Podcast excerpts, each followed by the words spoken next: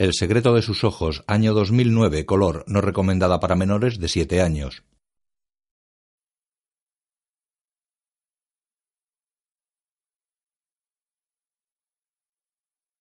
Alta Classics.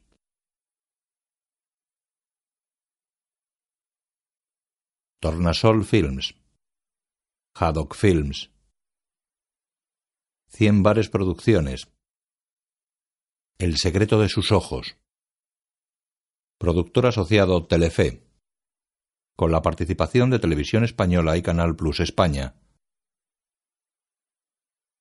Con el apoyo del ICA y del Instituto Nacional de Cine y Artes Audiovisuales.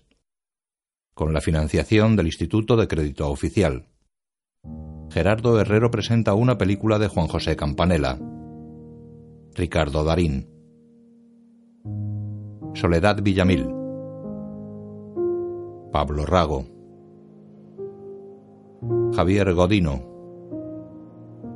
y la participación especial de Guillermo Franchella. Una mujer está en un andén de una estación. Sus ojos miran al frente sin pestañear.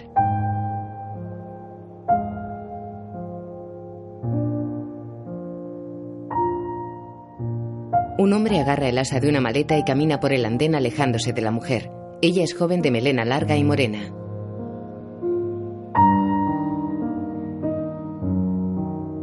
El hombre la mira desde una puerta de un tren parado junto al andén. Entra en el vagón. Ella mantiene fija la mirada. La gente que pasa a su lado apenas son unas ráfagas de color. El tren se pone en marcha.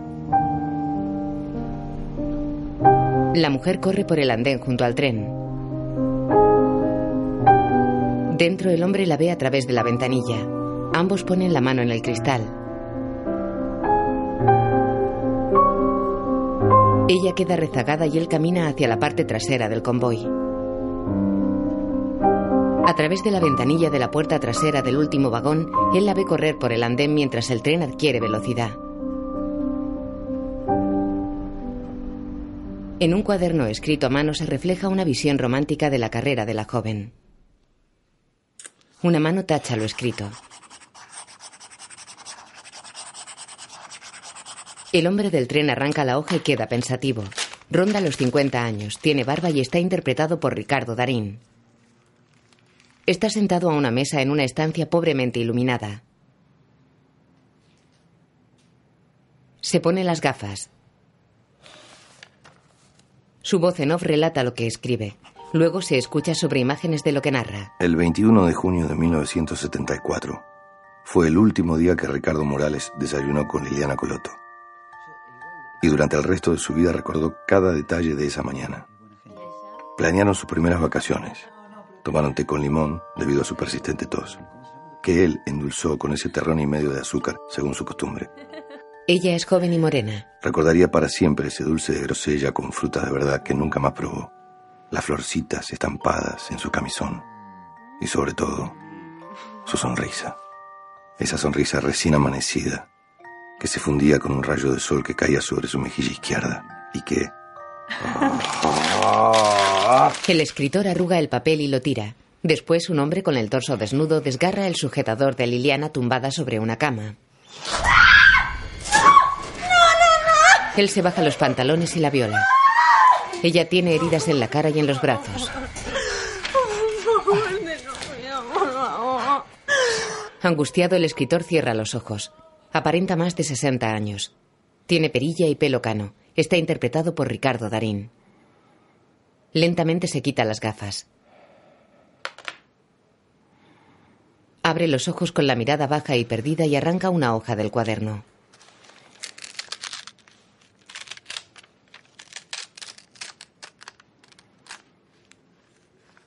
La dobla por la mitad. La deja sobre la mesa. Acostado enciende la lámpara de la mesilla y anota algo en un papel. Apaga la luz. Por la mañana despierta en su cama. Se pone las gafas, coge un pequeño cuaderno de la mesilla y lee la nota que escribió de noche. Solo hay una palabra. Temo. Deja el bloc y se tumba pensativo.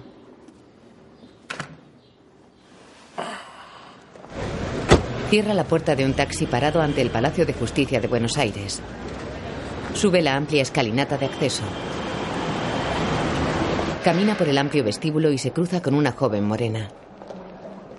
Se abrieron las puertas del cielo que se escapó. Expósito. Chao, nena. Expósito llega a un pasillo. ¿Y cómo dice que le va? ¿Cómo le va, doctor? ¿Cómo anda, comisario? ¿Está la doctora? Adelante, Usía, por favor. Gracias, reverendo. Se lo ve muy bien, sentadito ahí atrás, ¿eh? Qué porción de hijo de puta. Menos piernas que una foto carné. Se cruza con otra joven. Se abrieron las puertas. Ella pasa leyendo unos papeles y sin hacerle caso. Él entra en un despacho. Su Alteza. ¡Qué sorpresa! Se quita las gafas y se levanta. Permiso. ¿Pero qué haces por acá? Nada. Acá pasaba. Cerrar un poco. ¿Estás ocupada? No, estaba repasando para una audiencia, pero ya me lo sé de memoria. ¿Café? No, te preguntaba porque por ahí en el retiro se te dio por la salud. Mariano, Ella coge su bolso. Sí, doctora, andate hasta el Café Uruguay y tráenos dos cafés de los ricos. pero tengo que terminar el expediente. Expediente. Te presento al señor Benjamín Espósito, recientemente jubilado honoris causa del Palacio y un viejo amigo. Mariano, el pinche de la temporada primavera-verano. Que no está nada mal, ¿no? Toma, tráete unos petit four y si querés, cómprate una tita. Más leche que café para mí, por favor. Ah, cierto que estás con ese temita. ¿Cómo era lo que tenías? ¿Vejez? Más leche que café para el señor que está con un temita de vejez. Sí, doctora. Espera, ¿me querés hablar de algo importante? No. No, va, no. Deja abierto, nene. Pasá, sentate. Ojea un cuaderno. ¿Y qué sabes de escribir novelas vos? Pache, ¿cómo? Me pasé la vida escribiendo. Si querés te llevo al archivo y te muestro. Ah, los expedientes. Ella cuelga el móvil. ¿Y cuántas fojas va a tener la novela? ¿Ya la cartulaste? Un poquitito más de ayuda, de empuje, más no me vendría, ¿no? ¿Qué crees que haga? ¿Que me comporte como un jubilado? ¿Que pase por acá? Pregunte si hace falta una manito, sirva café. Quiero escribir. ¿Qué tiene de malo? Quiero escribir sobre la causa de Morales. Ella lo mira seria y sorprendida. Él gesticula preguntando. Ella se pone las gafas. No sé por qué. Me estoy acordando. En realidad nunca más hablamos de eso. ¿Por qué nunca más hablamos de eso? Ella lo mira y niega quitando importancia mientras ojea de nuevo el cuaderno. Ahora, con tu letra, más que la gran novela, va a ser el gran garabato, ¿eh? Espera, mira. Se levanta. Igual sospecho que no corremos peligro porque arranqué como 50 veces y nunca pasé del quinto renglón. A este tren me parece que me voy a gastar la jubilación entera en cuadernos de espiral. Ella saca papeles de un armario. A ver, vení, vení, ayúdame con esto, vení. Eso, No, no, no, no te puedo. A ver, Es pesadísima. Sacan una máquina de escribir y la ponen sobre la mesa. te puedo creer la vieja Olivetti. Estaba en un depósito, creo que con la causa del petiso orejudo. ¿Y habrán arreglado la A? ¿eh? ah, qué piola, con la A escribe cualquiera. Llévatela por ahí entre dinosaurios, ¿entienden? Se miran sonrientes. Me parece que ahora no me quedan excusas. Voy a tener que escribir. Pero ¿por dónde empiezo? Por lo que más te acuerdes. Fue hace más de 20 años. ¿Qué fue lo que más veces pensaste desde ese momento? Él recuerda. Por ahí. Sé, con esa imagen arrancás. A ver, muchachos, atiéndanme. Parador. Le presento a su nueva jefa, recién recibida con honores de su doctorado en Harvard, la señorita Irene Menéndez Hastings. La nueva... Hastings. Hastings. Se pronuncia Hastings porque es escocés. Ah, perdón. Sí. Hastings, la nueva secretaria del juzgado. Su oficial primero, Benjamín Espósito. Irene se acerca a él. En realidad fui a Cornell, no a Harvard. Un funcionario se levanta. Encantado. Pablo Sandoval, oficial, pero primero un servidor. En la actualidad en el despacho. Che. Che. ¿Te colgaste? Sí. No, es que. mm, Comienzos se me ocurren un montón, pero. No estoy seguro de que. tengan exactamente que ver con la historia. Entonces empezá por el principio y dejate de hinchar. Él recuerda pensativo. Años atrás, Sandoval encuaderna unos papeles con hilo y coge el teléfono. Expósito trabaja en su mesa. Banco de sangre, buen día. Señor Esposito. No, equivocado. Eh, ¿eh? llamaron de la 25 que tienen un homicidio. Secretaría 18, les toca a ellos. Pero dicen que es violación seguida de muerte, ¿eh? Secretaría 18. Buen día. ¿Qué tal, muchachos? Buen día, doctora. Señorita secretaria, ¿se ha muerto un santo en el día de hoy? ¿Por? Porque veo un ángel vestido de luto. Ah, no. Es un método que tenemos los ángeles para bajar tres kilitos. Tráigame los efectos de la causa Chávez. ¿Vamos viendo eso? Claro que sí. Ella entra en su despacho. Sandoval y Expósito se miran. Qué guachito tierno sos. Luego se levanta y se acerca a Sandoval. ¿Por qué?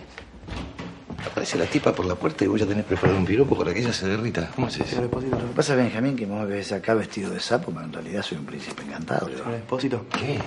Dicen que ya llamaron a la 18 y que el doctor Romano les dijo que es nuestro turno. El doctor Romano, decirle que el mariscal Expósito lo va a cagar a trompadas. ¿A dónde va, boludo? Tres horas estoy pensando qué decirle. Llega ella a la puerta, la veo y me bloqueo. No... Para mí es más fácil, Benja. Yo no estoy enamorado. Yo tampoco, boludo. Ya, dale. En otro despacho, Yo lo que digo es que usted me agarra los expedientes y me los pone de este lado. Todos juntos. No, no es muy complicado. O sea, Che, Romano, ¿qué le dijiste a lo de la 25? ¿Les toca a ustedes? quedamos en intercalar una y una y hace 20 minutos nos cayó una causa. ¿Cuál es la historia? Un hurto en una verdulería, cara dura. Una y una se son causa pareja. ¿Qué querés que haga? Consultarlo con el doctor Fortuna a la calle. ¿Cuál es? No, te estoy pidiendo una solución, no dos problemas. Perdón, mi estimado, ¿por qué sería un problema consultarme a mí? No, doctor, lo que digo es que es una tontería andar jorobándolo usted por una pavada como esta, si es algo que podemos resolver nosotros con buena voluntad. Por riguroso turno la causa le toca a usted. Y apúrese, o más que la escena del crimen, va a encontrar la del velorio. Expósito camina por la calle. ¿Qué dice, Baez? Aquí me ando, ¿y usted? Cansado de ser feliz. Se lo nota muy contento. Como perro con dos colas. Si hay algo que disfruto en esta vida es que el pelotudo del juez me manda a ver una muerta. ¿Vamos entrando? Ojo que hay miles de pelotudos. ¿eh? Está el pelotudo tranquilo, pacífico, que sabe que es un pelotudo. No jode para que no lo jodan, hace su vida, pero no hincha las pelotas. anda, inspector? Casualmente, hablando de vos. Y está el pelotudo que se cree que es un genio. Se manda mil cagadas y uno tiene que andar detrás limpiándoles el culo. Bueno, de esa clase de pelotudo no tengo uno, sino dos. El juez y mi colega de la 18, que todavía no sé si es un pelotudo, un hijo de puta o una combinación de ambas cosas. Porque esta causa le tocaba a él, por eso yo le pido. Si usted puede, hable con el juez. Explíquele, dígale que yo no tengo nada que ver con... Llegan a la escena del crimen. Una mujer desnuda y ensangrentada yace boca arriba en el suelo con las piernas sobre la cama. Expósito la mira impresionado. Ella tiene los brazos, cara y pecho ensangrentados.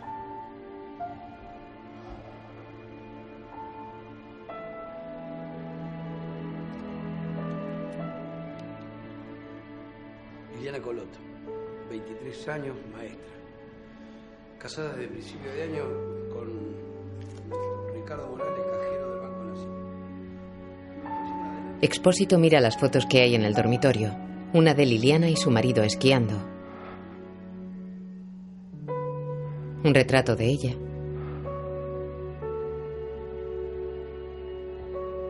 Otra foto con su marido. Expósito gira hacia el cadáver. La policía saca fotos del cuerpo ensangrentado. Liliana tiene un ojo cerrado por los golpes.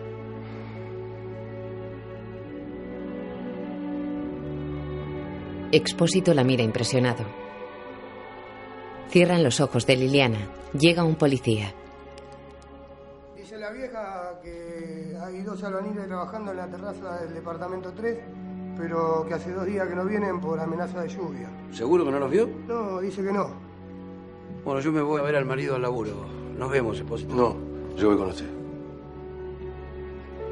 Cubren el cuerpo de Liliana con una manta. El inspector y Expósito se van. Llegan a una amplia oficina alargada. ¿Ricardo Morales? Recorren la sala. ¿Ricardo Morales? Sí, soy yo. Inspector Baez, Policía Federal. Solos en una cocina, Morales tiene la mirada perdida. ¿Alguien más tenía la llave de su casa? Morales niega. ¿No vio algún rostro extraño en los últimos días? Morales queda pensativo. Luego niega. La vecina nos dijo que usted venía todos los mediodías. Un poco tras mano, ¿no? ¿Algún motivo en especial? Me gusta la televisión juntos. Perdón, no, no lo entendí. Teníamos una costumbre, una rutina. Nos gustaba mirar el show de los tres chiflados juntos. Ella se reía. Pa, le causaba gracia. Bueno, me, me va a tener que acompañar a la morgue. Trataremos de hacerlo de, de la forma más suave posible. Yo sé que es un trámite, trámite molesto.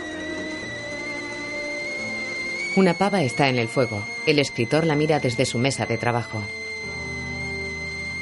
Expósito deja la pluma y se levanta. Está rellenando las AES que no imprime la máquina de escribir. Luego, años atrás en el juzgado. Che, ¿qué le pasa a la de esta máquina?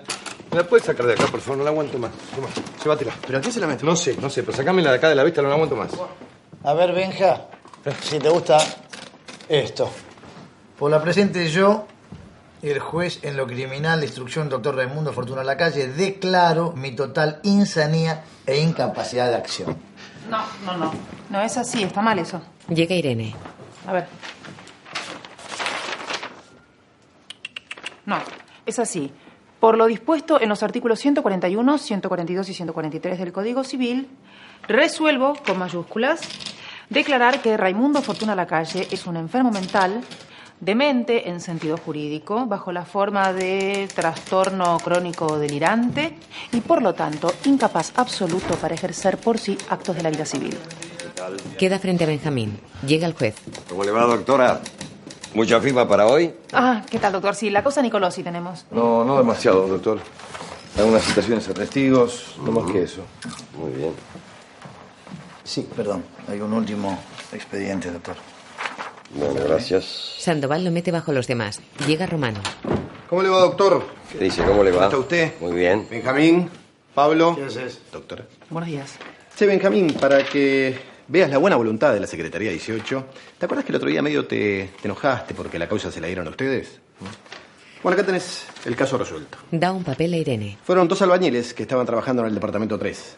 Ya están detenidos en la 25. Cuando su señoría lo disponga, los tres y los indagas. Para, para, para, para. ¿Qué albañiles? Te digo enseguida. Eh, Jacinto Cáceres, eh, boliviano, 35 años. Juan Robles, 34. Este por lo menos es argentino. La verdad que me deja pasmado, Romano. Mire que si sigue así le voy a dar todas las causas difíciles a la 18. No le va a convenir, mijo. Ah, por favor, doctor. Siempre digo que mejor que pelear es ayudar, ¿no? Irene y Benjamín lo miran serios. Luego en comisaría. Expósito, ¿qué tal? ¿Te avisó Romano que venía? Sí, pero ya estaba mandando el informe al juzgado. Los presos te los mando mañana. Son ellos, ya me firmaron la declaración espontánea. Abrime, dale. Te los remito al juzgado a más tardar el lunes. Dale, dale, déjame pasar. Lo tiene que autorizar el oficial Sicora. Oye, pelotudo, el oficial Sicora está a punto de comerse un sumario de la concha de su madre. ¿Vos querés morfar con él? Me avisás. Para mí mejor, dos al precio de uno. ¿Qué hacemos? Abren una celda. Benjamín pasa y se detiene ante un hombre sentado en el suelo.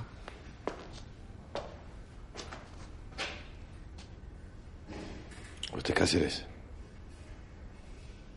No, yo soy Robles. Él es Cáceres. Benjamín se agacha junto a Cáceres acurrucado contra la pared. Cáceres. Cáceres se cubre la cara con los brazos amoratados. Tranquilo. Le retira suavemente los brazos. Tiene la cara destrozada. Luego arremete contra Romano en la galería del Palacio de Justicia. La reputísima madre que te parió, hijo de puta. ¿Qué te pasa, enfermo de mierda? A dos perejiles agarraste. A dos perejiles. ¿No viste la descripción del asesino pelotudo? Que lo largue ni punto, a mí qué carajo me importa. Nos cagaron a palo por No, orden no. tuya, hijo de puta. ¿Sabes dónde voy ahora? A la cámara a meterte una denuncia. Vamos a ver quién te zafa del sumario. Se enzarzan a golpes. Los separan. ¿Sabes por dónde me la paso la denuncia tuya? Ya te la vas a pasar, te lo voy a meter yo por el orto. Anda, anda a hacer la denuncia, anda. Anda, tanto lío por don Evito de mierda. Favor. ¡Y dejar los ojos, hijo de puta! Listo, muchachos, vamos, se terminó. Buscando un laburo. Este juzgado no lo pisas nunca más en tu puta vida. Basta, basta. Anda, no sabés con quién te estás metiendo. ¿eh? No tenés una mínima idea. Benjamín. Benjamín. Tranquila. Tranquila, yo me voy a la cámara a hacer la denuncia y enseguida vuelvo. Me parece bien. Ya vuelvo. No se preocupe, ya vuelvo. Se acerca a un agente. ¿Lo viste, Sandoval? Se fue. ¿Por dónde? Me parece que salió por Talcahuana. Sandoval bebe sentado a la barra de un bar.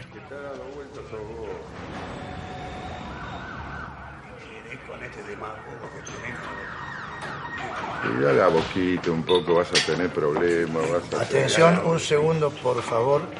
Acaba de llegar el ministro de la Corte, el señor Benjamín Espósito. Un saludo. Salud, ministro. Será posible. ¿Cuánto se debe? No se debe nada, tío. Lo que tomo yo lo pago yo y vos lo sabés. Además es temprano, ¿qué carajo estamos diciendo? Acá lo vamos a, a pagar yo. Acá lo estoy dando. Un segundito, Atilio.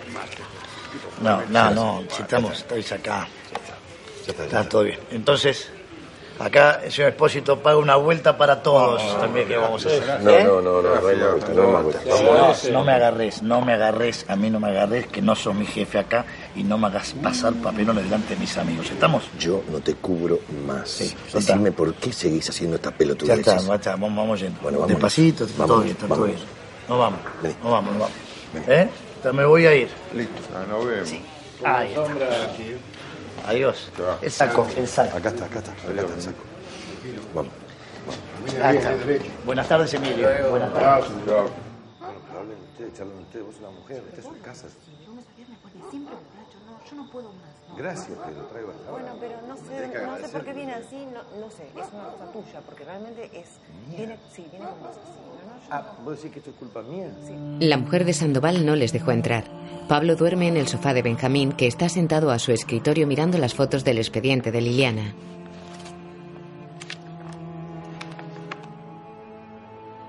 Fuma pensativo mirando el expediente.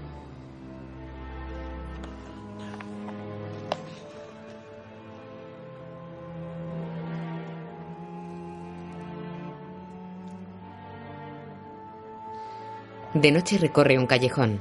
Luego llama a un timbre.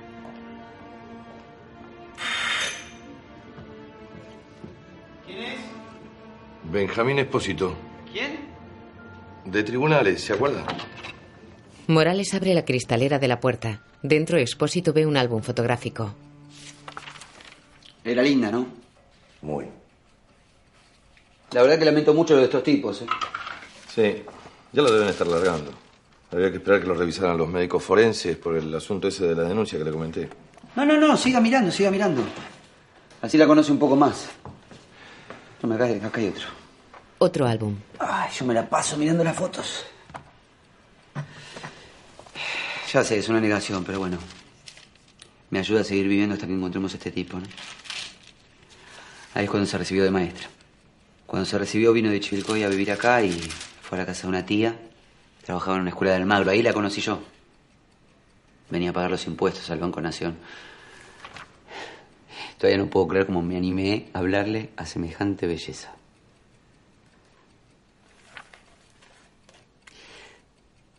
Dígame una cosa.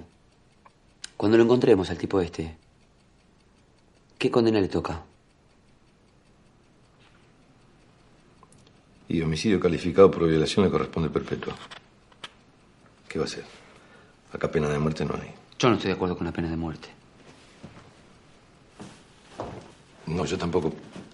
Pensé que a lo mejor para usted era como una retribución o algo así. ¿Retribución? ¿Que lo van a violar y lo van a matar a golpes como hizo con ella? No. Le darían una inyección y se quedaría dormido lo más pancho. Muy injusto. ¿Sabe lo que daría yo por una inyección así? Benjamín vuelve a mirar las fotos. Esas son de cuando tenía 17, 18 años. Eso es un picnic de la primavera en Chivilcoy, en el bañario. ¿Usted conoce Chivilcoy? No. Yo sí. Conocí con ella cuando visitábamos a los padres. Expósito mira una foto de ella con varios jóvenes. Morales está pensativo con la mirada perdida. No. Que viva muchos años. Así se va a dar cuenta que todos estos años van a estar llenos de nada. Expósito se fija en la foto.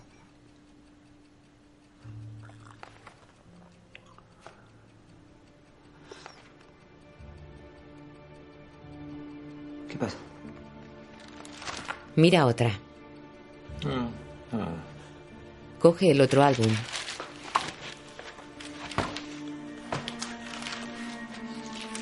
Se fija en otra foto. En las tres fotografías hay un chico mirando a Liliana. Ella no tenía hermano, ¿no? No, ¿por qué?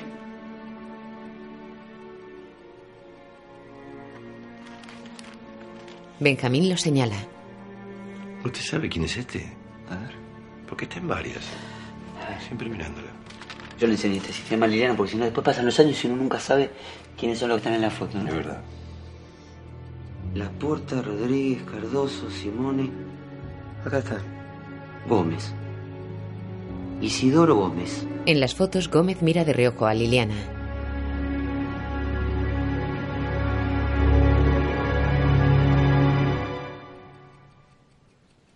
En la actualidad, Irene y Benjamín están sentados a la mesa de una cafetería.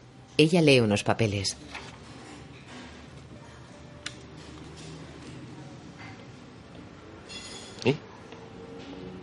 A mí siempre me pareció un delirio esto de las fotos. Bueno, sí, pero yo creo que es por el tema de las miradas. Calculo que es por eso. Porque vos veías a este pibe mirando a esa mujer, adorándola. Los ojos. Hablan. Ambos se aguantan la mirada.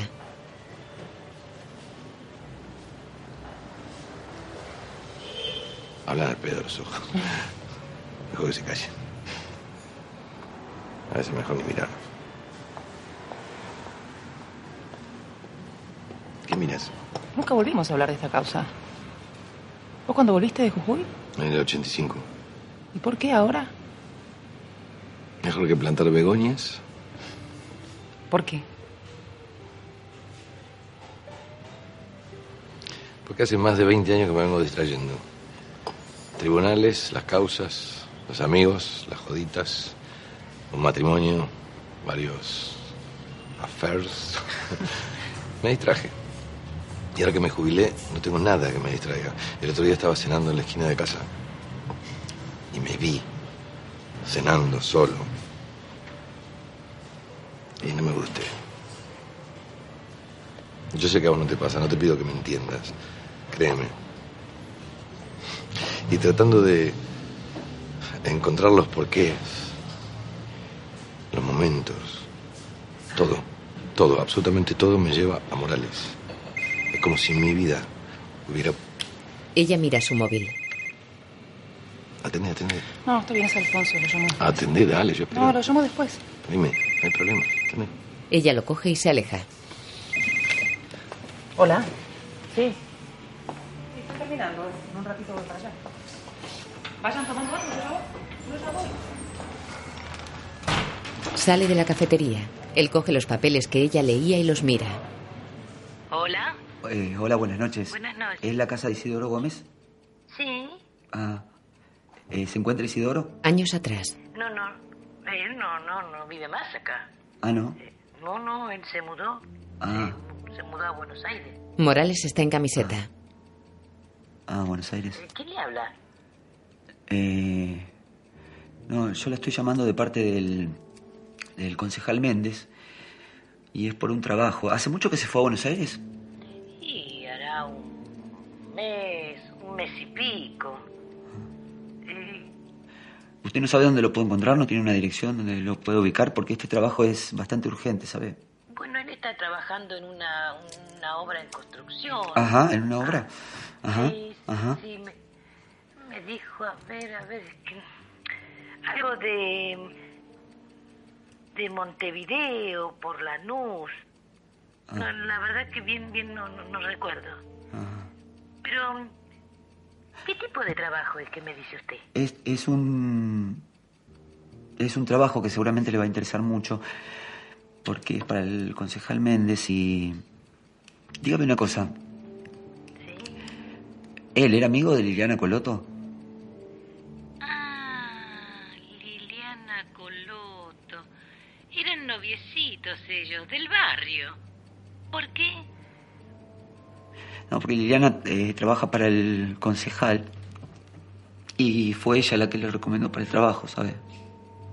Ah, ella fue. Ah, se va a poner contento cuando le diga. Ah, ¿sí? ¿Usted cree que se va a acordar de ella? Y sí. Él le gustaba mucho esa chica. Pero después ella se fue, se fue a Buenos Aires no, no se vieron más, creo yo. Ricardo tapa el auricular con la mano y llora. Hola. Hola. Hola. Tras colgar se tapa la cara con las dos manos. De día en la calle. Está acá, es un milagro. Pedazo de boludo. Pobre tipo, me gustaría verlo a usted si le matan el amor de su vida. No, pedazo de boludo usted. Pues si hubiese callado la boca, me hubiese avisado a mí, sin levantar la perdiz. Buenos días. Estamos buscando a Isidoro Gómez. ¿Qué pasó? ¿Sabes quiénes son? Mike Hammer, boludo. ¿Vino a trabajar Isidoro Gómez? No, no, él no vino a trabajar. Mira que nosotros no tenemos nada que ver con él. Bueno, por favor, deme la dirección de Isidoro. Ahora le doy. ¡Fernández! ¡Fernández! Benjamín y Baez entran en una habitación. Se sabe que Gómez recibió una llamada telefónica anoche. Se metió a la pieza y a los 10 minutos salió con el abrigo y la valija hecha. Acá dice la encargada que tenía una semana paga, pero que se fue y nos hizo problema.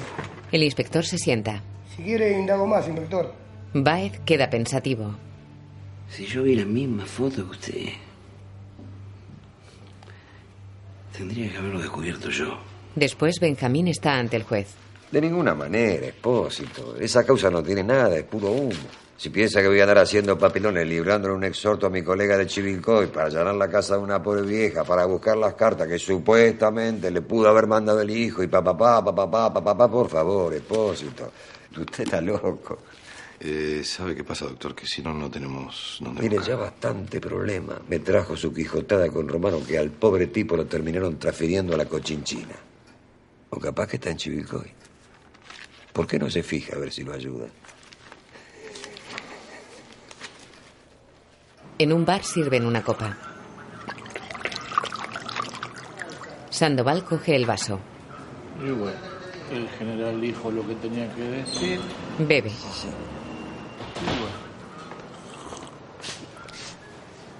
Benjamín se sienta a su lado. La verdad es que no sé qué hacer. Morales cada día que pasa está peor. El asesino sabe que lo estamos buscando. Tengo un juez que es un estúpido. A Irene la quiero matar. Y el único tipo en el que confío en este mundo es un borracho, un pelotudo de mierda. Tengo una ventaja. Chiquita, pero es una ventaja. Hoy es 28, ¿no es cierto? El borracho pelotudo todavía no cobró el sueldo. El del mes pasado ya se lo chupó. Así que cuando el barman quiera cobrar, el tipo se va a enfrentar a un dilema. O le dice que no tiene plata, va en cana, se agarra a trompadas, se arma flor de quilombo y su mujer definitivamente lo echa de su casa o se da vuelta hacia el boludo de su jefe, que vengo a ser yo, y le pide que pague. Eso sí, como el jefe es boludo, pero no es tan boludo, va a pagar una vez más. Pero se lo va a cobrar con un favor. Y el borracho pelotudo no le va a poder decir que no. ¿No es cierto? Sandoval gira la cabeza despacio hacia Benjamín. Ambos están dentro de un coche aparcado en una zona de casas bajas.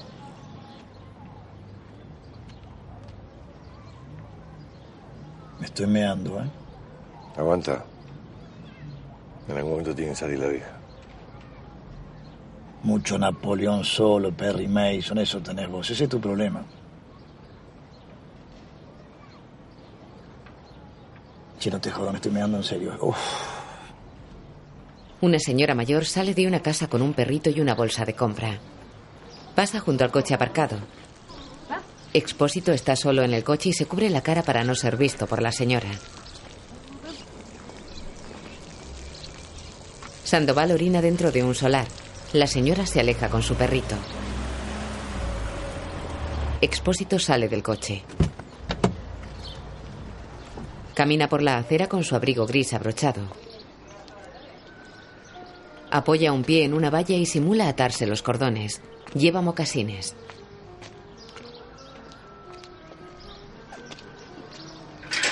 Abre la cancela. Desde el jardín salta la valla que lo separa del patio vecino. Entra en una casa. Mira la cocina y la sala contigua con una mesa de comedor y muebles antiguos. Recorre el pasillo.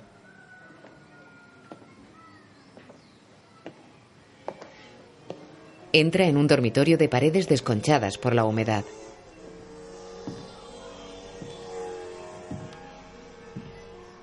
Mira entre los papeles de una mesilla de noche. Entra en el dormitorio de matrimonio. Abre un cajón de la mesilla.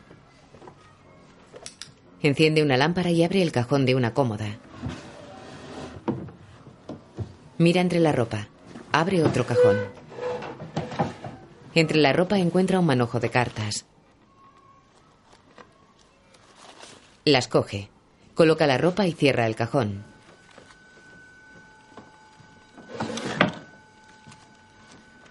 Se sienta en la cama y las lee. Todas están escritas a mano sobre hojas de cuadernos.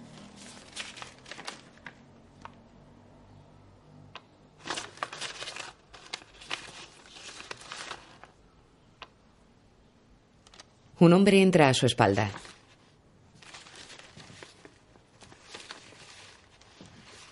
Le toca el hombro. ¡Ay! la Puta que te parió.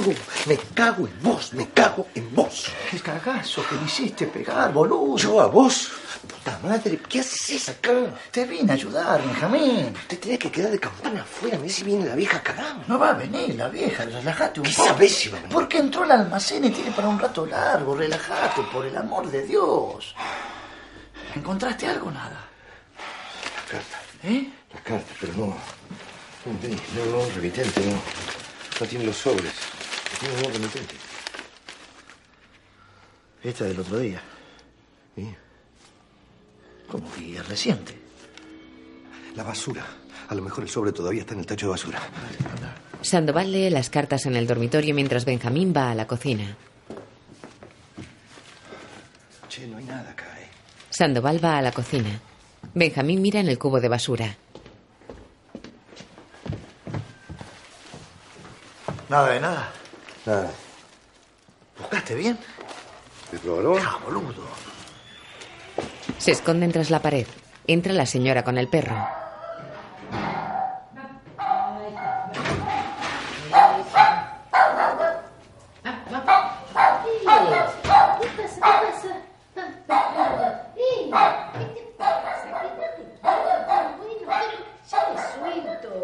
Salen por la puerta del patio. El perro corre tras ellos. Benjamín conduce con cara de dolor. Se toca la pierna. ¿No querés que maneje yo?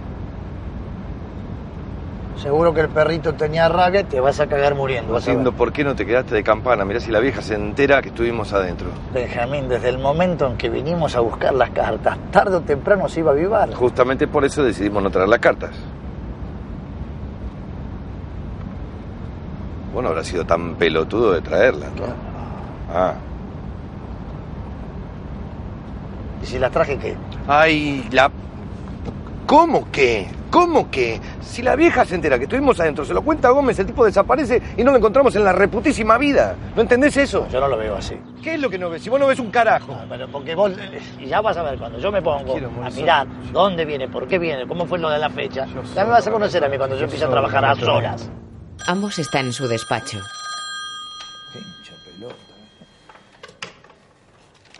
Comando táctico revolucionario, ordene compañero.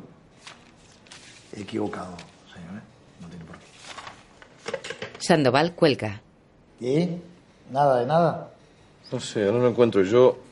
Este turro es como si supiese que íbamos a leer las cartas, pues no. No sé, unos nombres, boludeces, nada concreto, no es. Mira, Lee.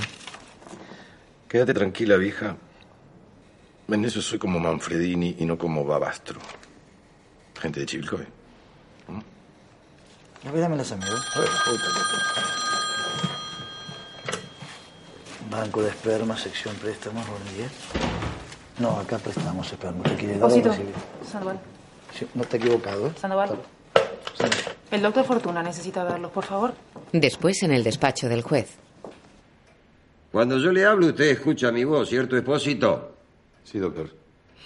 Entonces tengo que suponer que si yo le digo algo y usted hace exactamente lo contrario, no es que no me oyó, sino que usted se caga en la orden que yo le di. ¿Verdad, Expósito? No, no es así, doctor. Y si me llama mi colega de Chivilcoy, muy enojado para contarme que dos empleados de mi juzgado asaltaron la casa de una pobre vieja, eso significa que lo que yo digo no vale una reverenda mierda. No sé de dónde su colega pudo haber sa- sacado semejante cosa. Es lo mismo que le dije yo, Expósito. Pero fíjese, fíjese que mi colega me cuenta que el otro día, en la ciudad de Chivilcoy, en la intersección de las calles Francisco Saverio, esquina Esquiafino de la ciudad de Chivilcoy, estacionó un Peugeot de color negro con chapa de capital número 133.809. Y mi colega solicita a la Policía Federal que le averigüe los datos del auto. Y a que no adivina a nombre de quién está. Dígame, ¿de quién? De un tal es Expo Esposí El juez espera frente a Benjamín que desvía la mirada.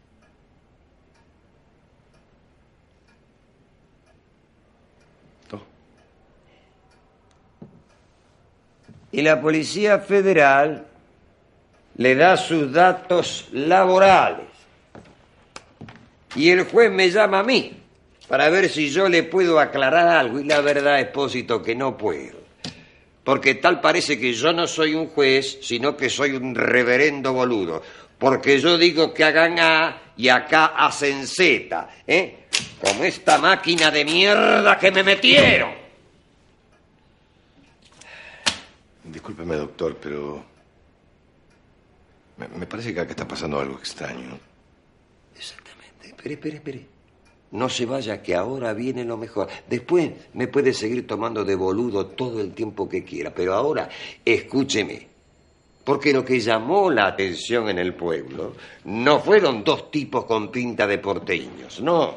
O que uno de ellos aparentemente se atara los cordones de un par de mocasines. No, no, no, no. Lo que llamó la atención fue que uno de ellos entró al almacén del pueblo, saludó muy amablemente, pidió una botella de Old Smuggler y se la fue tomando del pico por la vereda. ¿Le doy la descripción del sujeto? Fuera. Hay que negarlo, Benjamín, ¿eh? Yo no fui, yo no estuve, yo no sé. No hables más, nunca más en tu vida. No hables más. Pero neguémoslo siempre. eso es lo Nunca que te más. quiero. Ta, ta. Irene pasa ante ellos. Doctora, Salga de mi sinceramente. vista, se lo pido por favor. ¿Usted se nos va a poner en contra también? Irene, le estoy hablando. Irene, No sé si me subleva más la imbecilidad que hicieron o que se la mandaran a mis espaldas. yo pensé que a usted no le Usted interesa. piensa que yo estoy al Pepe acá. No, no, no, no, yo no dije eso. Es que no hace falta que lo diga, se le nota. A ver si nos ubicamos un poco. Acá el jefe soy yo y el subordinado es usted. Él queda cortado mirándola. Después con Sandoval en el despacho de ambos. 12 cartas, 31 folios en papel delgado, menciona cinco trabajos, dos en albañilería, uno como despachante de verdulería, dos sin detalles, tres localidades de Gran Buenos Aires, Monte Grande, San Justo y Avellaneda, seis nombres propios, Anido, Mesías, Oleniac, Manfredini, Babastro y Sánchez. Una sola referencia a una mujer, una tal Rosa, que todo indica que es una tía. Y nada más, o sea, no tengo nada y para de contar, lo demás es nada. Benjamín, esto también es nada, ¿no? por favor. Sandoval deja el cuaderno con sus notas sobre la mesa. Expósito se levanta y mira interrogante a Sandoval que le hace una mueca. Luego Benjamín entra en el despacho de Irene. Dejé abierto, no es nada privado. Hablé con Fortuna. Le expliqué que usted era un imbécil. Le sonreí con mi sonrisa irresistible y lo convencí de que llamara al juez de Chivilcoy para archivar el asunto ese. No sabe cómo se lo agradezco, doctora.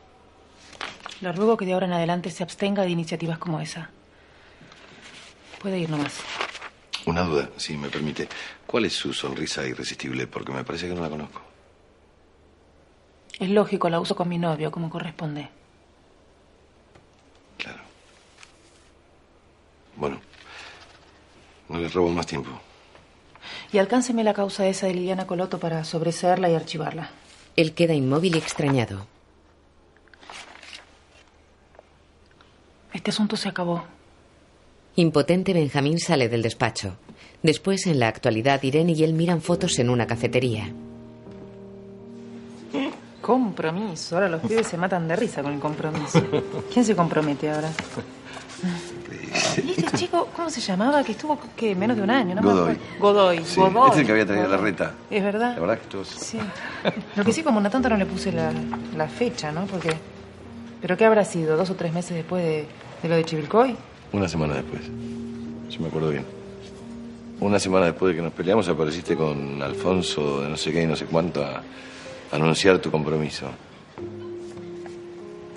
Mira acá Sandoval tratando de disimular la curda. Son fotos en blanco y negro. Mira vos, Pablo. Qué cosa, yo me miro y no me reconozco, ¿eh? Parezco otra persona. ¿Quién eras? ¿Cómo eras? No sé. Recta, conservadora, Solemne, estructurada, rígida. joven. Joven, Benjamín, era joven. Vos también eras joven, ¿eh? Mirá, te cañó una cana, mira. Y acá, mirando ahí del costado con cara de traste, En la foto todos miran a cámara menos Benjamín que mira a Irene. Hay otra persona. Ambos se quitan las gafas.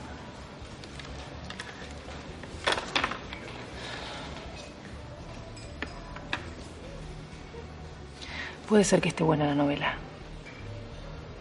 Pero no es para mí. No sé, vos te sentirás en el final de tu vida y querrás mirar para atrás. Pero yo no puedo.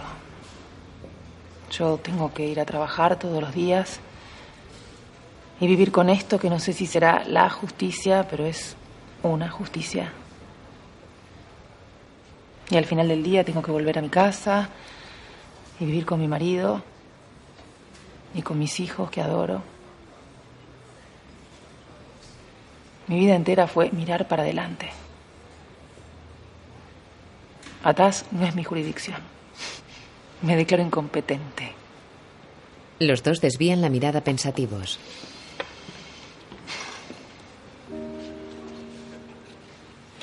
Causa, por Dios? No se muere nunca. Se levanta. Da a Benjamín un beso en la frente y se marcha.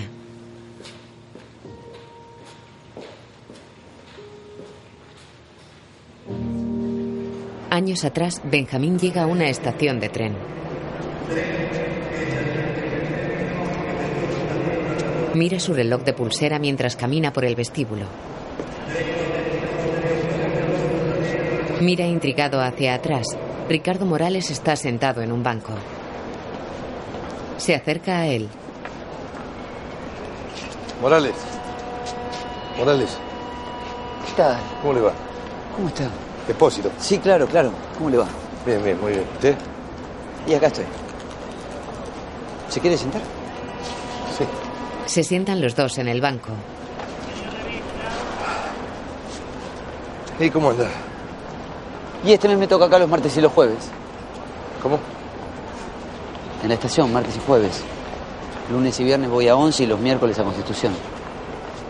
Igual todos los meses lo cambio. Algún día va a tener que pasar. Estoy seguro de que el tipo vive en la provincia. Él sabe que en la capital lo van a agarrar. Me imagino que, que aunque haya pasado un año, no habrán abandonado la investigación, ¿no? No, no. Usted debe pensar que soy un tarado, ¿no? No. No me lleve la punta, ¿verdad? No me lleve la punta. No, no, por, por favor, para nada.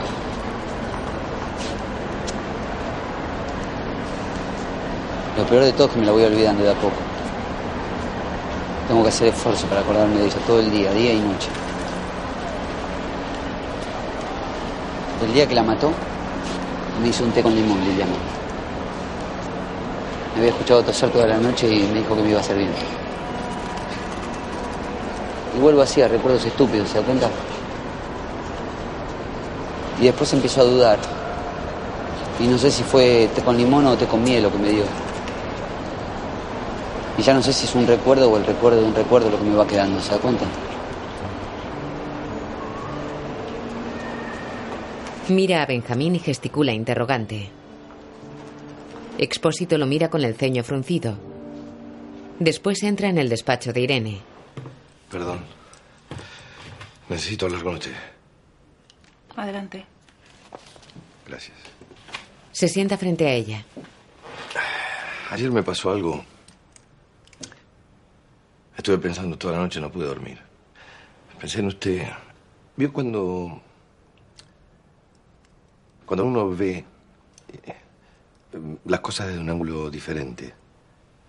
Cuando ve a otro y, y lo que le pasa a ese otro la lleva a ver su propia vida.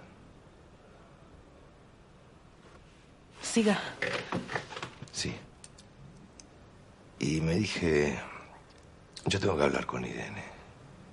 Capaz que me saca cagando, perdón. Capaz que me quiere matar, pero tengo que intentarlo. Si me espera un minutito voy a cerrar la puerta. Se levanta. Cuando cierra la puerta entra Sandoval. Perdón. Sí, Sandoval, estoy ocupada. Cuando me desocupa le avisa, ¿eh? Ah, pero me mandó llamar Benjamín. Sí, sí, yo le pedí que viniera, así lo podemos hablar los tres. Permiso, doctor. Ella queda perpleja. Sandoval se sienta. Irene abre de par en par y vuelve a su silla. Ayer me lo encontré a Morales en retiro. ¿Sabe lo que estaba haciendo? Me rompieron la bola de cristal. El tipo va todos los días a las terminales a ver si encuentra al asesino, doctora. Todos los santos días. Sale del banco y se va a vigilar. Este no sabe lo que es el amor de ese tipo. Conmueve. Es como si la muerte de la mujer lo hubiese dejado ahí detenido para siempre, eterno, ¿me entiende? Tenés que ver lo que son los ojos de él, Pablo. Están en estado de amor puro. ¿Usted se imagina lo que debe ser un amor así? Sin el desgaste de lo cotidiano, de lo obligatorio. Lo dirá por usted, porque a mí no me pasa.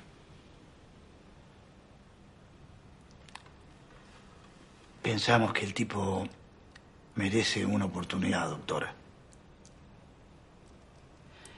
¿Y yo qué tengo que ver? La causa está cerrada. Tendríamos que reabrirla. ¿Me están proponiendo destruir un documento público que tiene mi firma y la del juez? ¿Falsificar decretos con fecha también falsa para hacer como que la causa se está moviendo? Es una idea brillante, no se nos había No se haga el pelotudo. Irene y Benjamín se aguantan la mirada.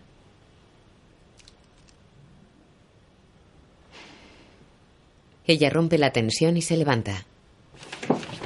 Cierra la puerta. Apoya la espalda en ella.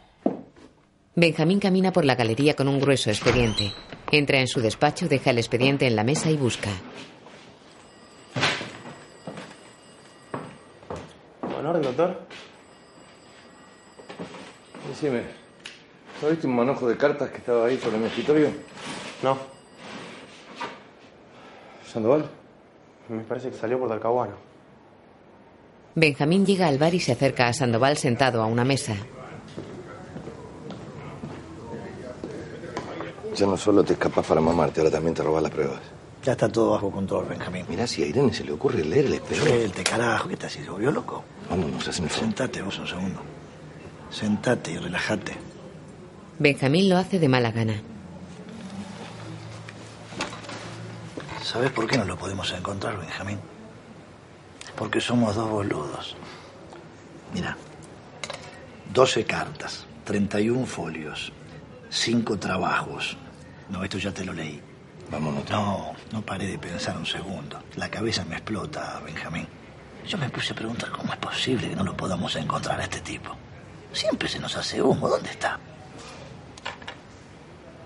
Y se me ocurrió pensar en los tipos. Pero en todos los tipos. No en este tipo en especial, sino... Los tipos, sí. Eh, ahí está. los tipos. En el tipo. El tipo puede hacer cualquier cosa para ser distinto. Pero hay una cosa que no puede cambiar. Ni él, ni vos, ni yo, nadie. Mírame a mí. Soy un tipo joven. Tengo un buen laburo, una mina que me quiere. Y como decís vos, me sigo cagando la vida viniendo a tuburios como este. Más de una vez me dijiste, ¿por qué estás ahí, Pablo? ¿Qué haces ahí? ¿Y sabes por qué estoy, Benjamín? Porque me apasiona. Me gusta venir acá, ponerme en pedo, cagarme a trompadas si alguien me hincha las pelotas, me gusta. Y vos lo mismo, Benjamín. Vos no, no hay manera que te pueda sacar de la cabeza Irene. Y la mina tiene más ganas de casarse que Susanita. Debe tener más de 37 revistas de traje de novia arriba del escritorio.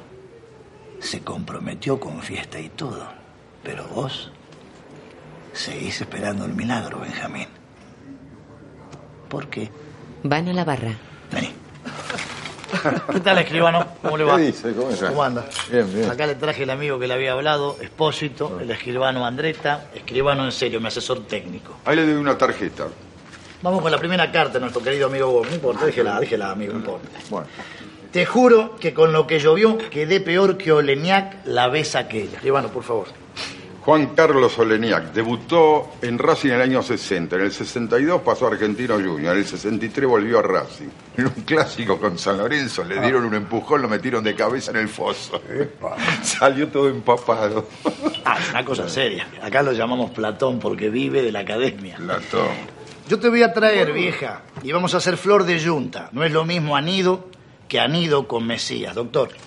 Anido y Mesías, back del Racing campeón del 61. Negri al arco, Anido y Mesías. Blanco, Piano y Sachi. Corbata, Pizzuti, Mansilla, Sos y Belén.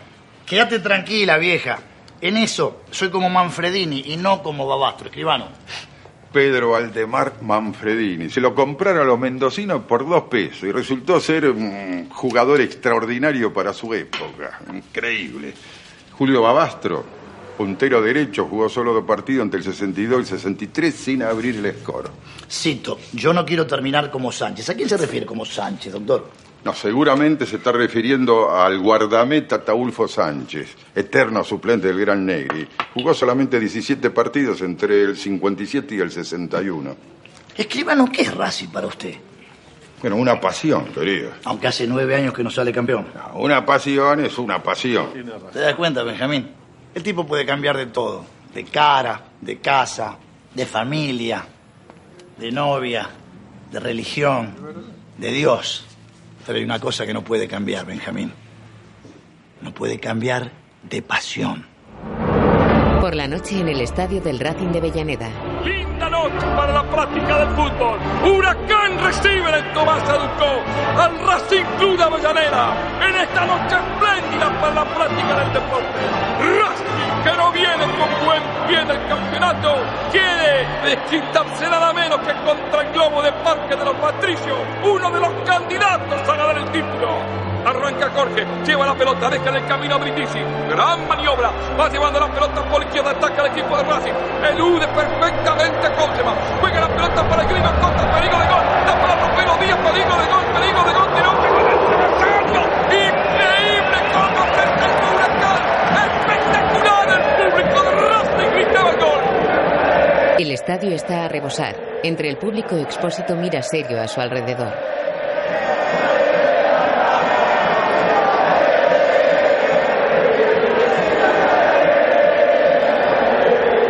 Unos metros a su derecha, Sandoval recorre la grada con una foto en la mano. Se acerca a Expósito mirando al público.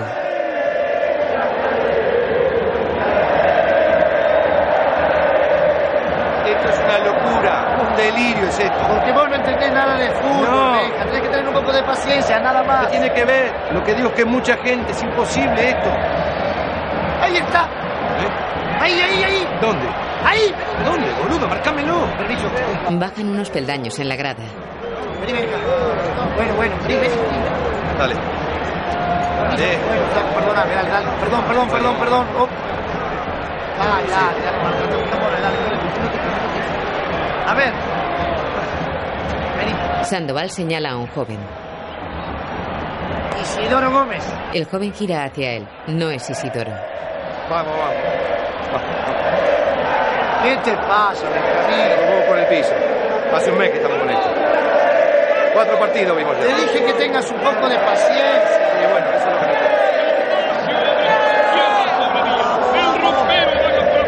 Expósito mira hacia arriba. Isidoro está entre el público. Se acercan a él.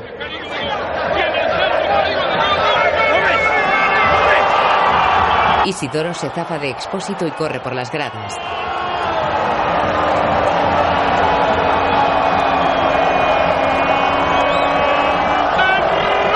Lo persiguen por los pasillos del estadio. ¡No! ¡Te parió! ¡Gómez! ¡Vení! ¡Vení, cagón! ¡No corras! ¡Vení acá! Vení,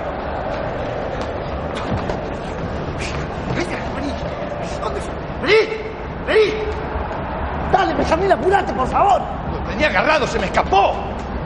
¿Y dónde está Baez? ¡Baez! ¡Vení! Salió corriendo, ¿lo viste? ¿Pero cómo es? ¿Cómo es? ¿Cómo es? Te di la foto. Sí, pero ¿cómo es? De mediana flaco. estatura, flaquito. ¿Qué están haciendo ahí? La puta, me- Yo no estoy para estas cosas, Benjamín. Este hijo de puta, ¿cómo es? Pregunta. Él tenía que estar en el estadio, No lo nosotros. conoce, no lo conoce, nosotros sí. ¿Pero por qué no le diste la foto? Se la di, ¿no escuchaste que se la di? Sandoval corre a los servicios. Entra con precaución. Patea una puerta cerrada.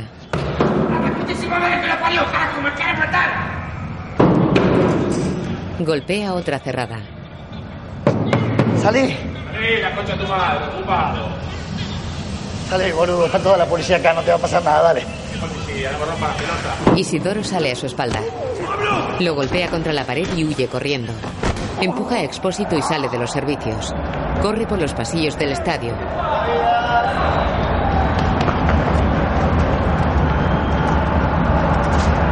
Sale a un vestíbulo. Vuelve a los pasillos perseguido por la policía.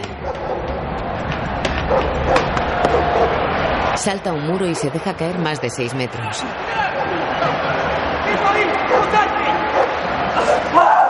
Al caer se duele de una pierna y se aleja cojeando. Por un túnel sale al campo de fútbol y lo cruza.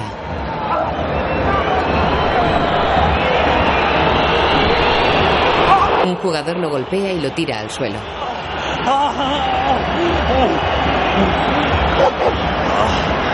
La policía lo detiene.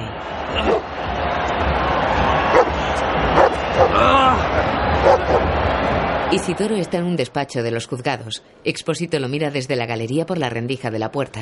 Ay, Discúlpeme. ¿Cómo va? lo estoy esperando a Sandoval. ¿Para qué? Yo entro, hago de buen tipo, después llega. Después le explico, es una rutina que tenemos armada. Más vieja que la ventosa. Pero no lo van a indagar ustedes sin el juez. Más bien, tenemos que tener todo cocinado, que llegue fortuna. Después lo arruina todo. ¿Pretende indagar un preso sin abogado y sin juez? Ordóñez, ¿lo vio a Sandoval? No sé, salió hace un rato. La puta que lo parió. Escúcheme, va a ser todo nulo. ¿De qué lo va a acusar? ¿Cómo de qué? ¿Qué le parece poco? ¿De estar en una foto mirando a la víctima? Sí, me parece poco. Por eso lo tenemos que ablandar un poco, para que el tipo se quiebre. ¿Y si no es? ¿Eh? Sí, no me mire así. ¿Y si no es? Eduardo. ¿Y si no es? ¿Cómo no va a ser? Sí, doctor. No me digas, doctor. Anda a buscar a Sandoval. Eh, es urgente, voy en taxi. Sí, no, no, no, no, no, no, no. Si sale a la mañana está en Robertino, ahí en Viamonte. Dale, métele. No, no, no, no, espera, Eduardo. Espera, por favor. Espere, no, no, espere, no, no. espere, espere. ¿Pero qué hace? Perdón, perdón, perdón. Es él. ¿Cómo lo sabe? No sé. ¿Ve? No, no sé cómo sé, pero sé. ¿Cómo? Benjamín va al despacho en el que está Isidoro.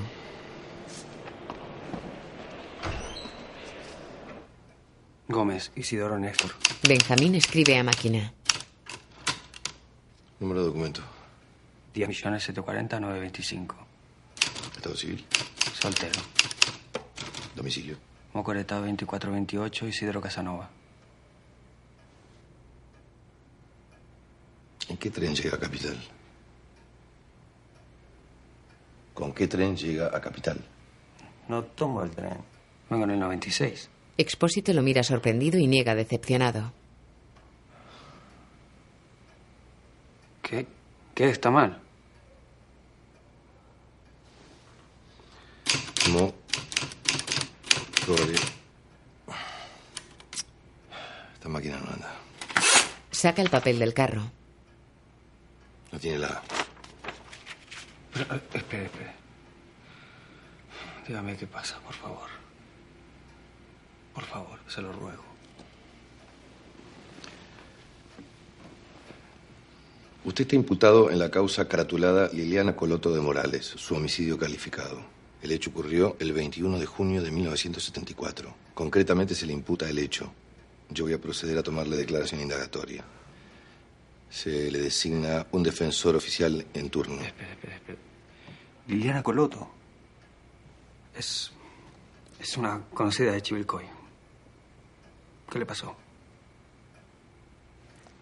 Dígame una cosa, Gómez. ¿Usted por qué supone que está acá hace tres días incomunicado?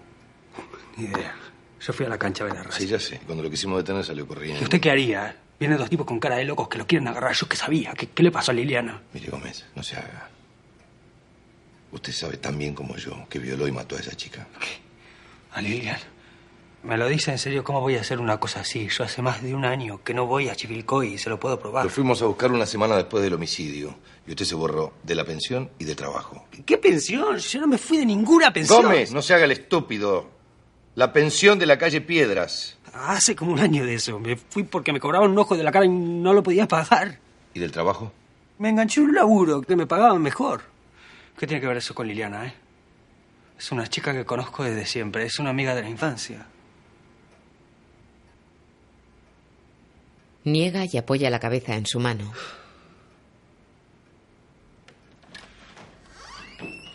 Irene entra. Se acerca a Benjamín y le habla al oído. Al agacharse muestra el sujetador que Isidoro mira fijamente. A ver. A ver, déjeme, déjeme ver. Eh, Escúchame, el Fortuna está por llegar en cualquier momento porque no lo espera. Por favor, espérelo, por favor. ah, ah, ah, sí, sí. Puede ser, puede ser que. Puede ser que tenga. que tenga razón. Que sea preferible y conveniente de. Déjeme ver, a ver un segundo. Ella se fija en la mirada de Isidoro y se cierra la camisa. Eh, Gómez sigue mirándole el pecho. mire, Gómez. El juez que entiende en su causa está por llegar, así que vamos a esperar. Irene impide que se levante. Perdón que me meta oficial, doctor. Yo sé que esta causa la lleva usted. Pero... Este muchacho no puede haber sido de ninguna manera. Lo hablamos afuera, si le parece. Eh, espere, espere. Es un minuto nada más. ¿Usted lo vio bien? ¿Mm? Este chico no puede haber sido. Déjeme ver la autopsia. Coge el expediente. Esta chica Coloto. Acá está. Un metro setenta, 58 kilos. Mire cómo la dejaron. Muestra las fotos. Perdóneme, Gómez. Pero no me parece oficial. La amazona y el pigmeo. Aparte era una mujer hermosa, ¿eh? Se acerca a Isidoro. Le pido por favor que mire esta cara. Le agarra el mentón. Él se zafa. Una belleza como esta no está al alcance de cualquiera. Hay que ser muy hombre para enganchar a una mujer así. ¿Le, le parece, doctora? Digo, eh, la puerta no estaba forzada, lo que quiere decir que ella conocía al agresor. Sí. Pero no me va a decir que semejante mujer se va a acordar de este pibe. A menos que fuera prostituta. Porque con algunos solamente cobrando, ¿eh? ¿Esta quién es? Cerra el culo vos, ¿eh? No. No, la chica era decente, se lo aseguro. ¿Mm? Ahí estoy de acuerdo con el pibe, ¿eh? Para mí el bancario era flor de cornudo, ¿no? Seguro que tenía un auto con esos techos que se abren para que les hagan los cuernos. ¿De qué te reís, imbécil? El tipo que declaró la otra vuelta como testigo. Sandoval. Ese. Ese, para mí fue ese. Ese era el amante. Un tipo alto, pintón, ancho de espaldas. Un tipo realmente capaz de calentar a una mujer. Mírete al feñique. ¿Eh? Seguro que cuando te vio debe haber pensado otra vez el pesado este que sale en todas las fotos con cara de te amo y te adoro. ¿No es cierto? ¿Eh? Le agarra la cara. ¿Sí o no? ¿Eh? Entra Sandoval. ¡No me comprometas! Por favor. Vamos de mil. Ordóñez, por favor. Sáquenlo de acá, por favor. Ordóñez. Yo te la agarro, de puta. Sáquenlo de acá, por favor. Por favor. Por inmediatamente. Lléveselo. Se lo llevan entre varios. Expósito e Irene quedan pensativos.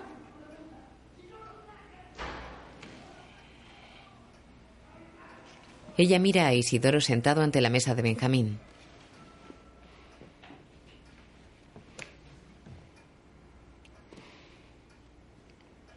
Ustedes están locos. Están locos. Escúchame, Benjamín. La destrucción del hueso parietal derecho demuestra una fuerza hercúlea en las extremidades superiores del atacante. Coge el brazo de Isidoro. Mire esto.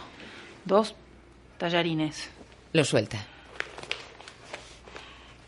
Asimismo, la profundidad de las lesiones vaginales permite deducir que el atacante eh, se trataba de un hombre muy bien dotado. Obviamente no se refieren a este microbio que debe tener un maní quemado. Isidoro la mira con odio. Se levanta y se coloca frente a Irene. Desde la mesa Benjamín detiene con la mano al policía que se acerca. Isidoro se desabrocha los pantalones y saca su largo pene. Conchuda. A ver si te gusta esta. Se aguantan la mirada. Irene mira al policía que está en la sala.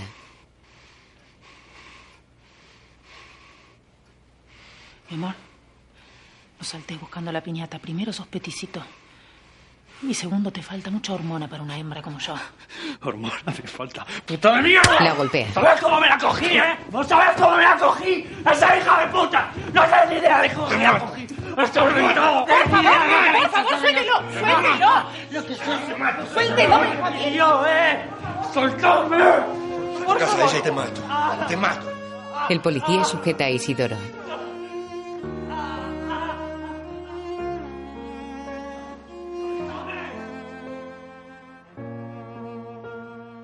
En la estación, Benjamín camina hacia Morales sentado en el banco. Se saludan y charlan.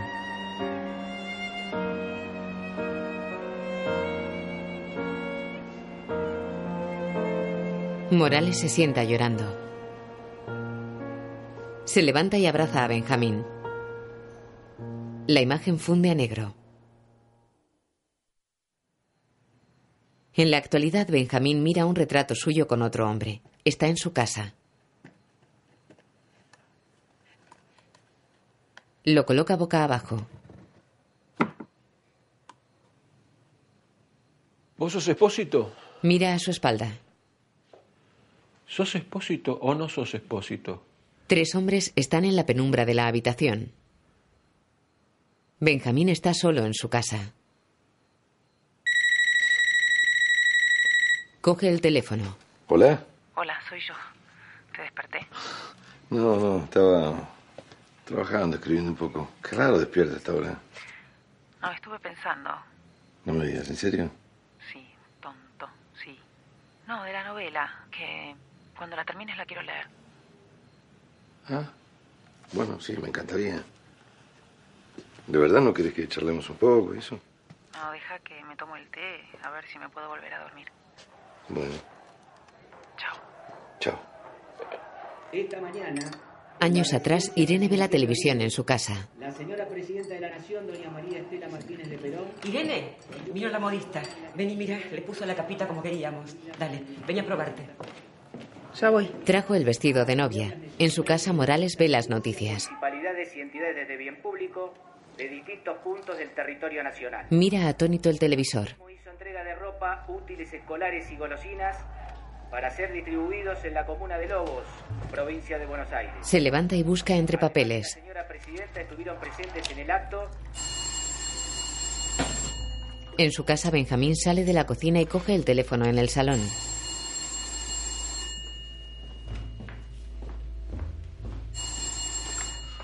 Hola.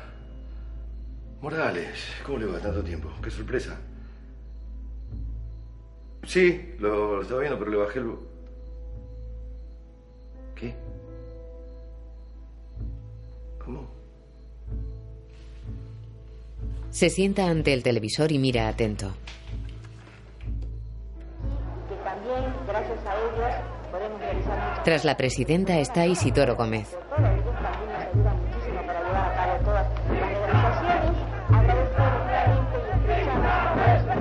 Después Irene y Benjamín están ante un bedel sentado a su mesa en un pasillo. Buen día, soy la doctora Menéndez Hastings del juzgado de instrucción número 42. Venimos a ver al señor Romano, por favor. En este momento está muy ocupado. ¿De qué se trata? Señor, señor, no puede pasar. Benjamín recorre los despachos. Quiero que lo busquen los dos. ¿Qué haces vos acá? ¿Vos serás loco? No, vos estás loco. Doctora. Tenemos que hablar con usted. Muchachos, nos dejen, por favor. Los dos hombres que están con Romano salen. Si me hubiesen pedido una cita, los esperaba con un café. Isidoro Gómez, violación seguida de muerte. Detenido a la orden del juzgado. El servicio penitenciario nos informa que ha sido liberado por orden del Poder Ejecutivo. Averiguamos y acá estamos. ¿Algo para decir? Sí, claro, que tienen que salir un poquito más ustedes, ¿eh? Porque la justicia es una isla en el mundo, pero este que está acá es el mundo. Y mientras ustedes se dedican a cazar pajaritos, nosotros estamos acá peleando en el medio de la selva. ¿Entienden? Gómez, Gómez, Gómez. Sí, sí, empezó con nosotros cuando estaba en la cárcel. Lo que hacía era llevar información, traer, espiar jóvenes guerrilleros. Pero anduvo muy bien, ¿eh? Se hizo querer. ¿Por qué no, no están de acuerdo? ¿Usted se da cuenta de lo que está diciendo? Es un asesino convicto y confeso. Será, será, sí, pero también es una persona inteligente y de coraje. Capaz de entrar en una casa y hacer lo que hay que hacer. Además, la vida personal de él, honestamente, ¿no? Con todos los subversivos que hay dando vueltas, nos tiene sin cuidado. Si vamos a ir con los buenos solamente. Es un detenido procesado a la orden del juzgado del doctor Fortuna y ¿Vos nosotros... crees que yo no sé que vos lo liberaste para joderme? Pensás que soy un pelotudo. Son dos preguntas. ¿Cuál de las dos crees que te responde primero? ¿Es cierto eso? Doctora, a ver, ¿le puedo pedir un favor? No se meta. ¿Qué quiere hacer? ¿Presentar un recurso de amparo? Honestamente, no se ofenda, pero no puede hacer nada. Lo que sí puede hacer es volver a su oficina, quedarse sentadita, mirar y aprender. Porque la Argentina que se viene no se enseña en Harvard. ¿Mm? ¿Y vos para qué venís con la doctora? ¿Vos te pensás que estar al lado de ella te da cierta inmunidad? ¿Por qué no la dejas en paz si no tiene nada que ver con vos? ¿Eh? Ella es abogada, vos perito mercantil. Ella es joven, vos viejo. Ella es rica, vos pobre. Ella es Menéndez Hastings. Y vos sos expósito, o sea, nada. Ella es intocable, vos no. Déjala que vuelva a su mundo, no seas jodido. Ahora, si tenés un problema conmigo, vení solo y lo arreglamos. Los dos hombres se aguantan la mirada. Vamos, Irene. Irene y él van a la puerta. Hay una cosa que sí tienen en común, ¿eh? Que ninguno de los dos puede hacer nada. Lo miran con odio y salen del despacho. Esperan en un descansillo.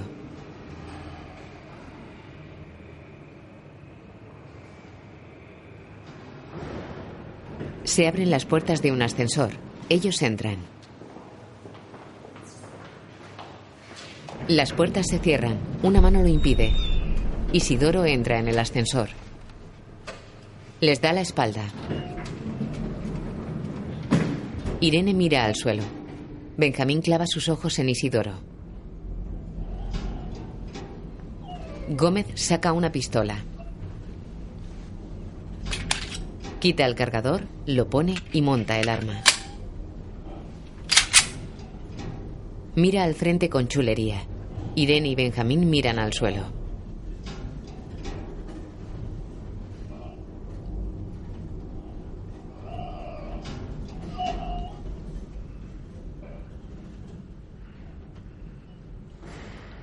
Las puertas se abren. Gómez sale. Fuera gira y los mira mientras las puertas se cierran. La respiración de Irene es agitada. Con Morales. Usted me dijo perpetua. Están en una cafetería. Y sí, deberían darle perpetua. ¿Y entonces? ¿Qué quiere que le diga? Esta gente de la justicia se la pasa por el culo. Para colmo, ahora donde está uno ni siquiera puede acercarse, ¿no?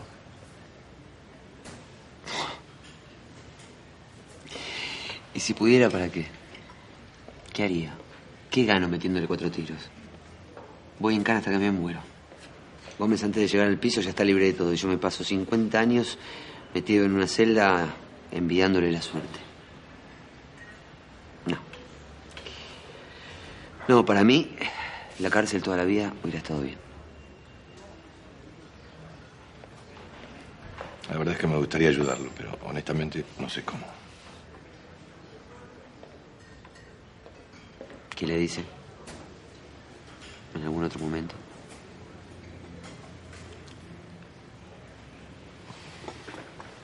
Bueno. Se levanta.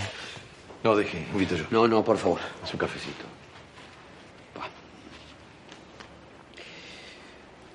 Le agradezco mucho, Benjamín, todo lo que hizo por mí. Sin usted no hubiera llegado hasta acá, de verdad. Le debo una. Le estrecha la mano y se aleja. Benjamín mira cómo se va. Fuma pensativo apoyado en la baranda de piedra de la galería del Palacio de Justicia.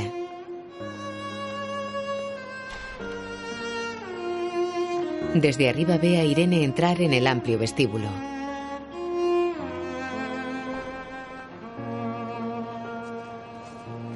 Se acerca Mariano. Doctor Espósito, lo está buscando por el tema del expediente de Garzaba, el doctor. No soy doctor. ¿Cuántas veces te lo tengo que decir? Me vas a decir doctor delante del juez y va a ser un papelón. ¿Qué pasó con el expediente? ¿Lo pasaste en limpio? eh, estoy en eso. estoy No, en eso. no estás en eso. Para estar en eso tenés que estar allá. Y estás acá. Así que vamos. Mariano se marcha. Irene está tras Benjamín. Benjamín, Se acerca a él.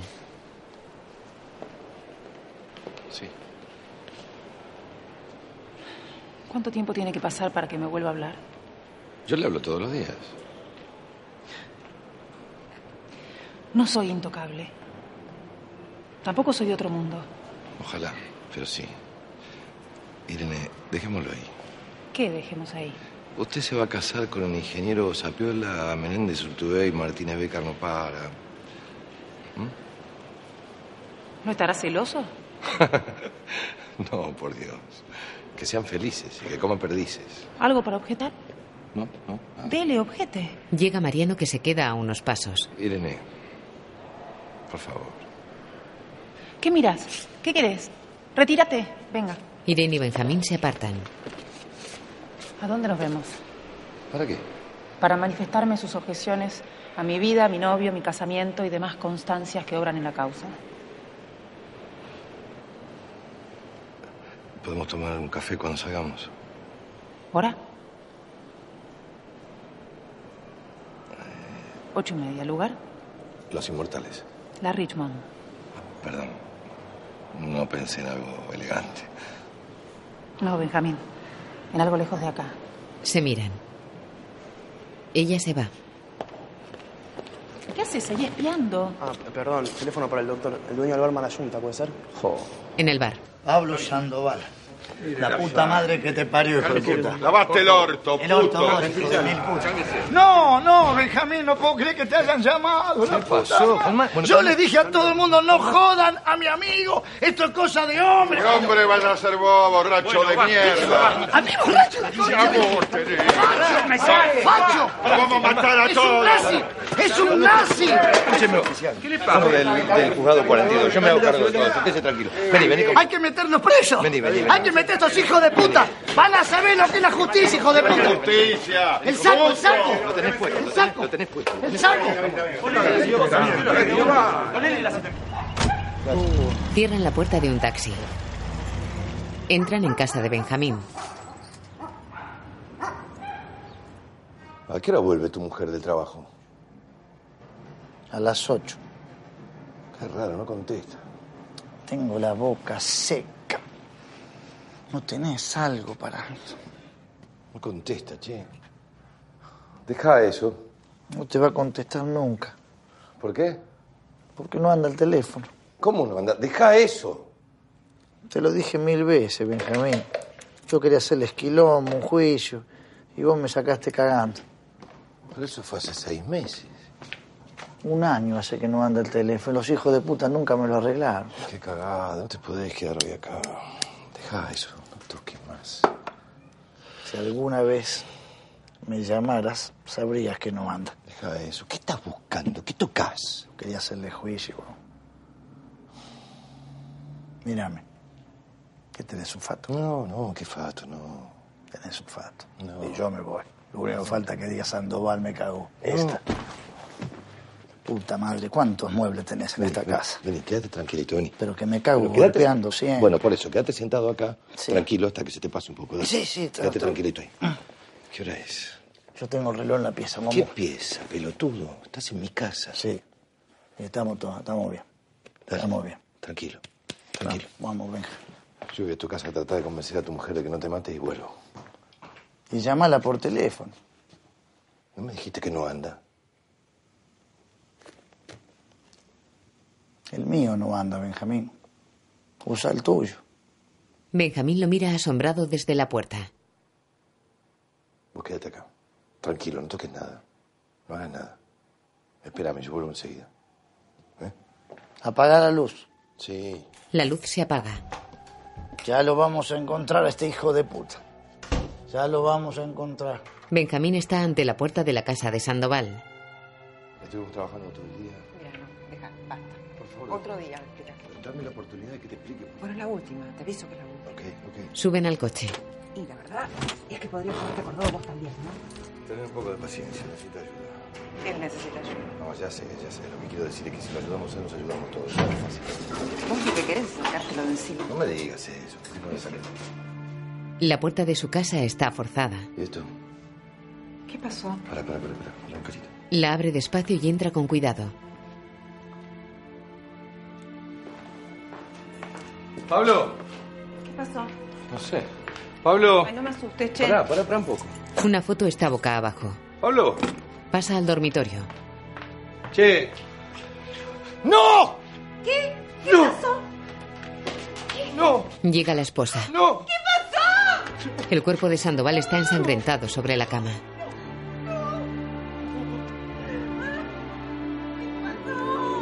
Tiene un balazo en la cara y varios en el pecho. Su mujer y Benjamín lloran desconsolados. La imagen funde a negro. Luego en la estación. Esto es una locura, una locura. Una locura sería que lo encuentres hijo de su madre. ¿Y usted?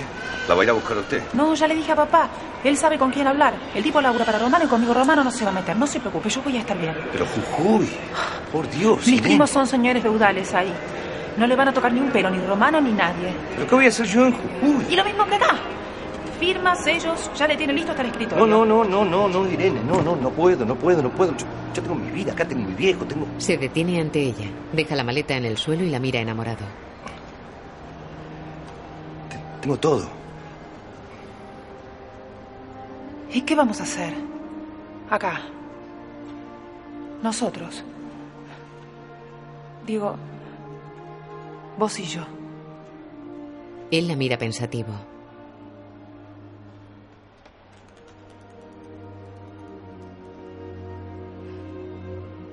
No podemos hacer nada. Lentamente él acerca su rostro al de ella.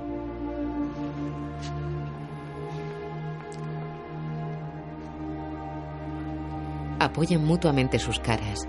Ella cierra los ojos. Él pasa sus labios cerca de los de ella sin tocarla. Con los ojos cerrados, ella le besa la mejilla. Él se separa. Chao. Él coge su maleta y se aleja. Los ojos de Irene miran al frente sin pestañear. Benjamín camina por el andén alejándose de ella. La mira desde una puerta del tren parado junto al andén. Ella le despide con un gesto. Benjamín entra en el vagón. Ella mantiene fija la mirada con los ojos llorosos. Apesadumbrado, él toma asiento. El tren se pone en marcha. Irene lo ve partir. Corre por el andén junto al tren. Dentro, Benjamín la ve a través de la ventanilla. Ambos ponen la mano en el cristal.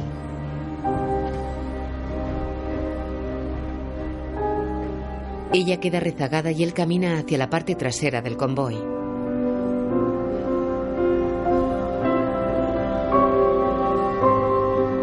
A través de la ventanilla de la puerta trasera del último vagón, él la ve correr por el andén mientras el tren adquiere velocidad. Benjamín mira lleno de tristeza.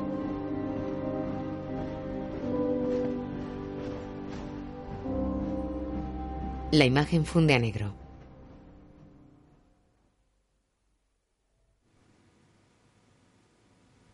En la actualidad, Irene lee el manuscrito sentada en un sillón. Benjamín la observa a distancia. Ella cierra el libro. Es una primera pasada. Ella levanta un vaso vacío. Algo más. Mientras él va a la cocina, ella se levanta, deja el manuscrito y mira a su alrededor. Tu casa tal cual me la imaginaba, ¿eh? ¿Ah, sí? ¿Cómo te lo imaginabas? ¿Y cómo va a ser? Así, tal cual, tal cual me la imaginaba. Claro. Yo, en cambio, tu casa me la imaginaba totalmente distinta. ¿Vos conocés mi casa? No, distinta a esta, digo. Ah. Totalmente distinta. Ella mira atentamente un cuadernillo. ¿Qué temes, Benjamín? ¿Eh? No, acá hay un papelito que dice temo. ¿Qué temes? No, no, no, no, eso es eh, una cosa que hice, una prueba de escribir así medio dormido para liberar la imaginación, una tontería, no le hagas caso. Bueno, dale, decime. Ella se encoge de hombros. Bueno, es una novela. ¿no? En una novela no hace falta escribir la verdad. Ni siquiera algo creíble. Sí, no, no, ¿cómo? ¿Qué no es creíble? Ah, Benjamín. La parte esa cuando. cuando el tipo se va a Jujuy. Sí, ¿qué El problema tipo llorando como si fuera un desgarro. Sí, ¿qué? Y ella corriendo por el andén como sintiendo que se iba el amor de su vida. Bueno, Y tocándose las manos a través del vidrio como si fueran una sola persona. Fue y ella así. llorando. Como si supiera que le esperaba un destino de mediocridad y desamor. Casi cayéndose en las vías. Como queriendo gritar un amor que nunca se había animado a confesar. sí, sí fue así, ¿o no fue así? Ella lo mira fijamente. ¿Y si fue así? ¿Por qué no me llevaste con vos? Cohibido, él baja la mirada.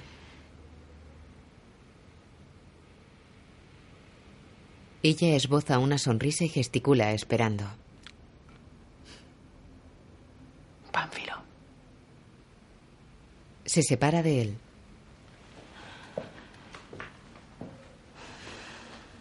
Se sienta en el sofá.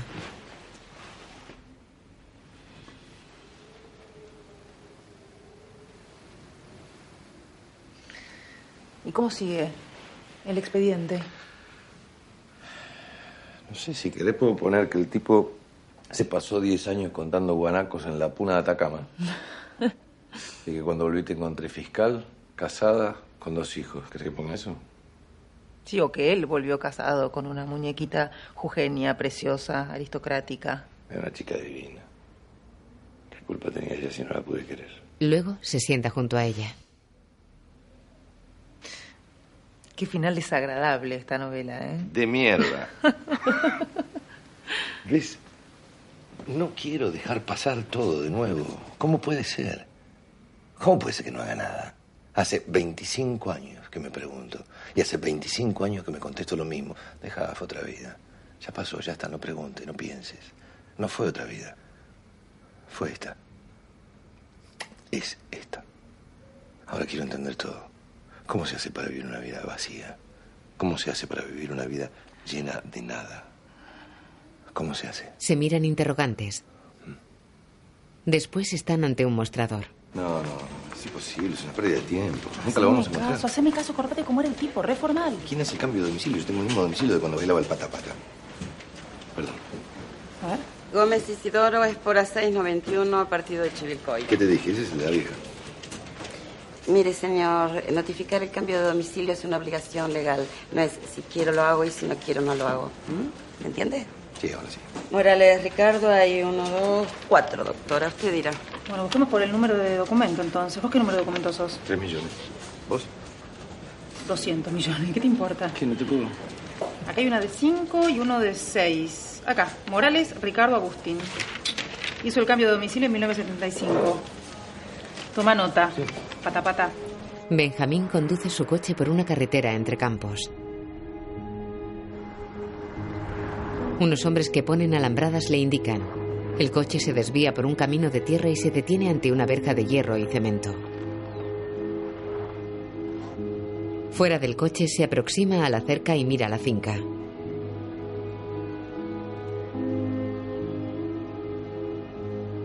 Abre la reja de hierro y maderas.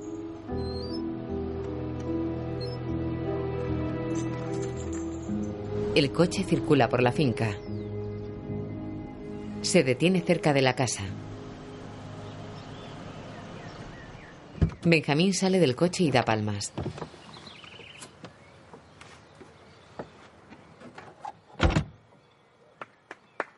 Camina hacia la casa.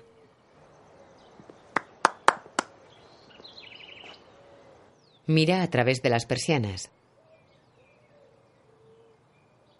Vuelve al coche.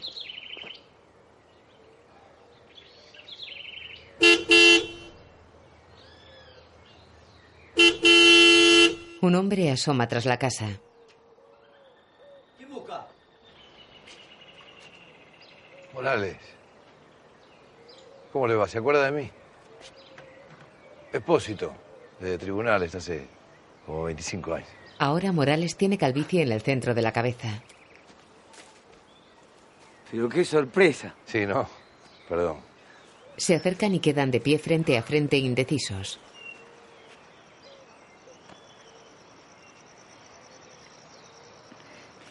Hola. ¿Cómo anda? ¿Bien? Se estrechan la mano. Mucho tiempo. De nuevo se miran indecisos. ¿Y usted qué sorpresa, eh? Sí. Entran en la casa. Venga. Pase. ¿Le hago un cafecito? Cafecito. ¿Cómo no se hizo matero acá con este ambiente? ¿Qué ambiente? Si estoy todo el día en el banco yo. Ah, sí, en el banco. Un cafecito lo acepto. ¿eh?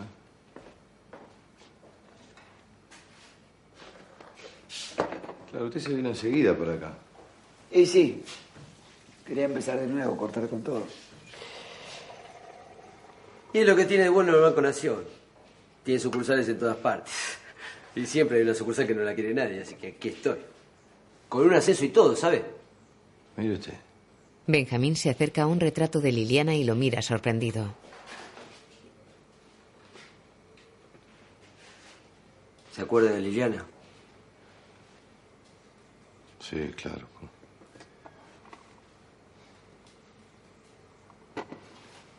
Se acerca a Morales que está en la cocina. ¿Y usted cómo anda?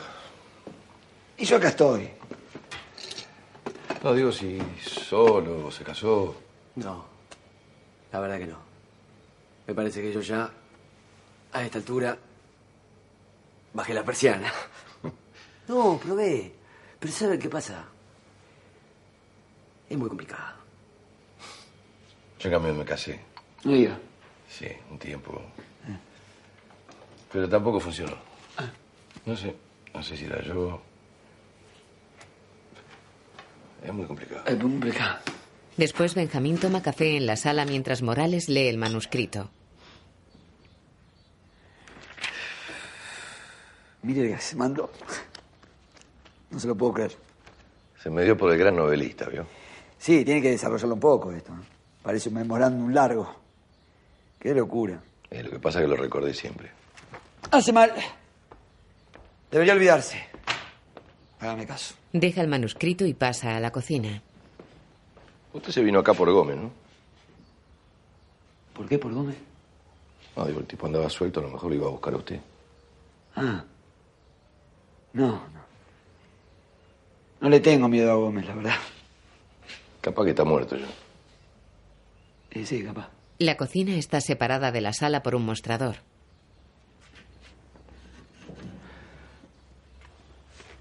A mí me fueron a buscar también.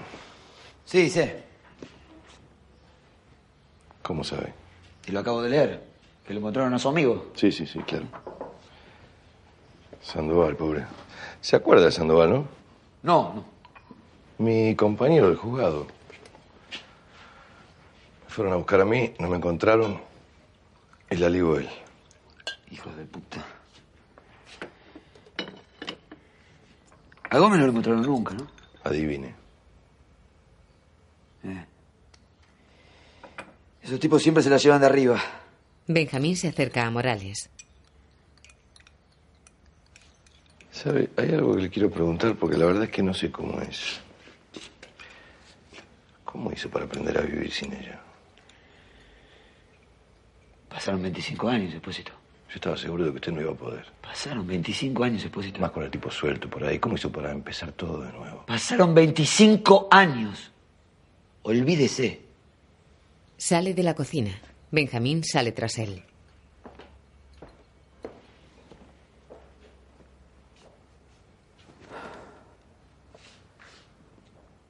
Si no fuera por mí, usted no hubiera llegado hasta acá. ¿Se acuerda de eso? Me debe una. Yo no sé qué quiere que le diga. No sé de qué me está hablando. Va a decir que se quedó lo más pancho con el tipo vivito y coleando por ahí. Sí, no podía hacer nada. Ah, no. No. Ah, no. No. Se pasó un año buscando a un tipo que conocía solamente por fotos, lo larga y usted no hace nada. Sí, me pasé un año yendo a estaciones de trenes. Lo agarran y lo sueltan. ¿Qué quiere que haga? Y ya está, se terminó. Sí. Se pasa el resto de su vida poniendo sellitos. Mire quién habla. Usted es mejor que yo. ¿A usted qué le importa? Sí, es mi vida, no la suya. No, Morales, no. Es mi vida, también. Su amor por esa mujer nunca más volví a ver. En nadie. En nadie. Nunca. Se aguantan la mirada. Váyase de mi casa. Abre la puerta de la calle. Ahora, por favor. Es mi vida, no la suya.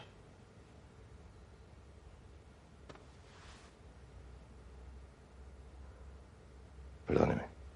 Son, Recoge el manuscrito. son cosas de viejo que va a ser. A lo mejor es eso.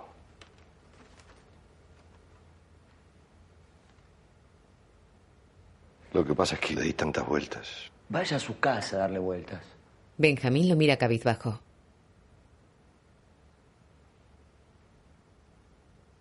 Desvía la mirada y camina hasta la puerta.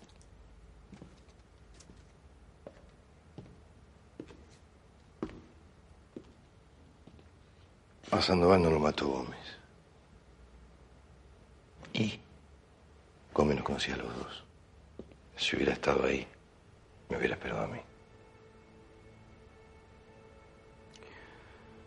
Hay algo.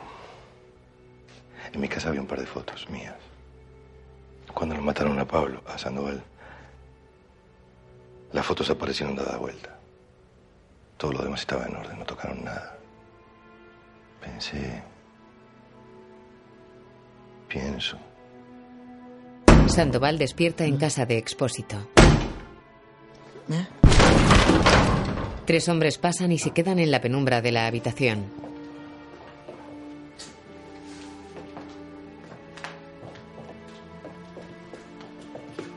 ¿Vos sos expósito?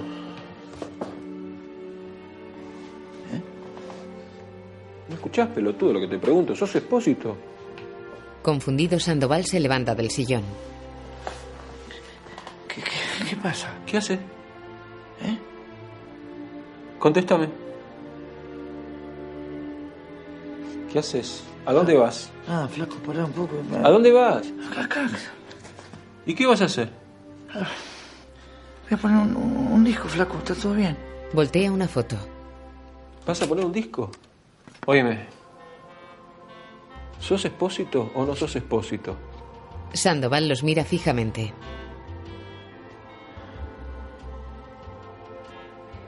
Soy yo.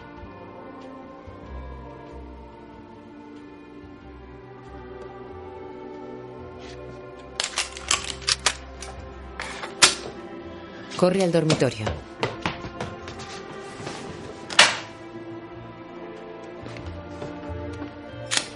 Voltea otra foto y queda sobre la cama. Uno de los matones va tras él con una metralleta en la mano. Le apunta.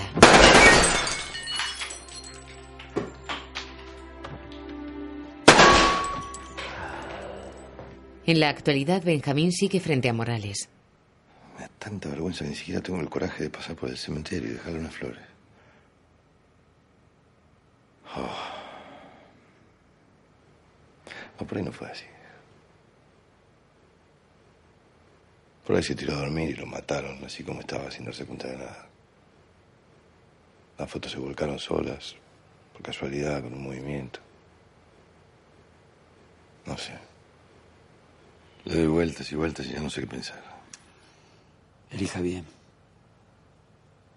Lo único que nos queda son recuerdos. A menos que sea lindo, ¿no? No, pero hay algo que estoy seguro que nunca me voy a olvidar. Lo último que me dijo Pablo la noche que lo mataron. No te preocupes, Benjamín. Ya lo vamos a agarrar a ese hijo de puta. Y lo voy a agarrar. Si está vivo, lo voy a agarrar. Hace ademán de irse. Espere. Pase. Siéntese. Ambos se sientan a la mesa del comedor.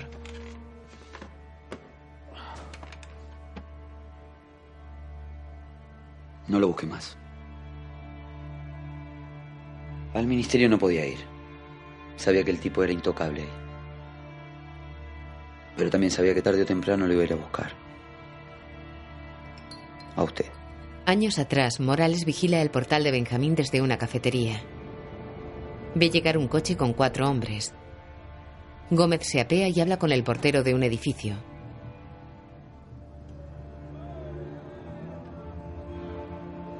Gómez vuelve al coche. Morales se va. Gómez se baja del coche en un barrio de casas bajas. Morales lo ve desde su coche.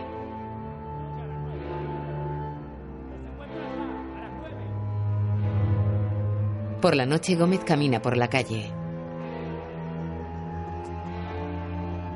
Che, Gómez.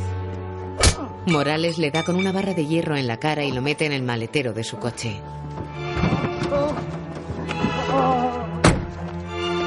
Morales espera tras una esquina.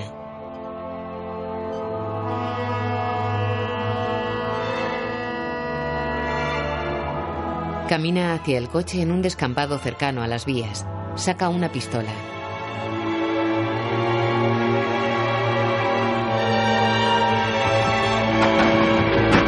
Abre el maletero y apunta a su interior.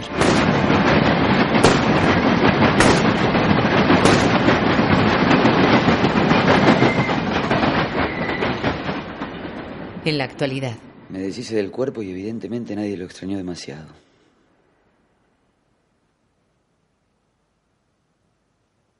Mira a Benjamín que permanece cabizbajo y pensativo.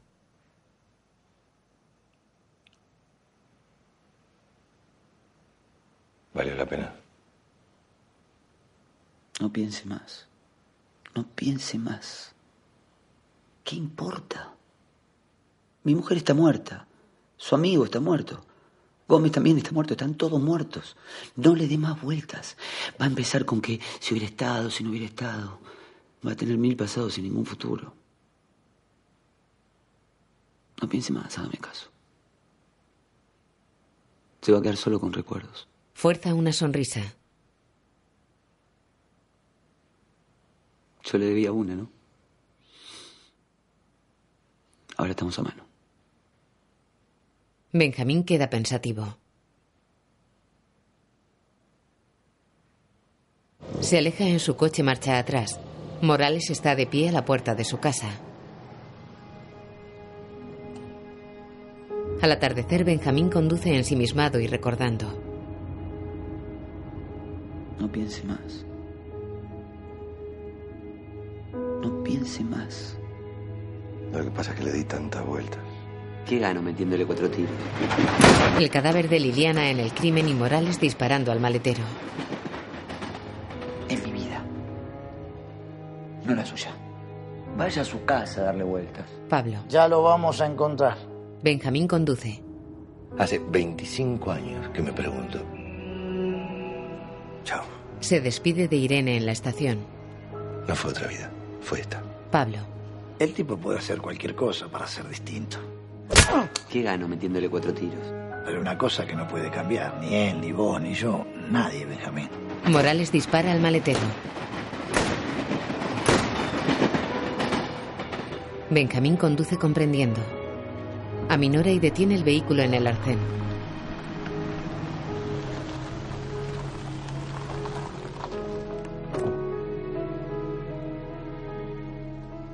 Fuera del coche camina pensativo. Salta una alambrada. Corre por el campo. Cruza otra alambrada. Mira a lo lejos y camina escondiéndose entre los árboles. Mira a un cercado en madera techado con uralita. ¿Cómo se hace para vivir una vida vacía? Se recuerda con Irene. Se acerca a la construcción. Se recuerda con Morales. ¿Cómo se hace para vivir una vida llena de nada? Gómez golpea a Liliana y la lleva en brazos. Benjamín mira pensativo al suelo en el campo. ¿Cómo se hace? Ya de noche está sentado en el suelo y apoyado en un árbol. Mira hacia la casa. Morales sale de ella con una bandeja en la mano. Benjamín se pone de pie escondido tras el árbol.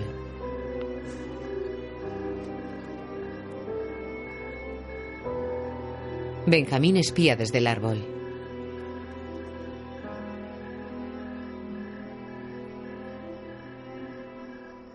Morales camina hacia una pequeña casa de paredes blancas apartada unos metros de la vivienda principal.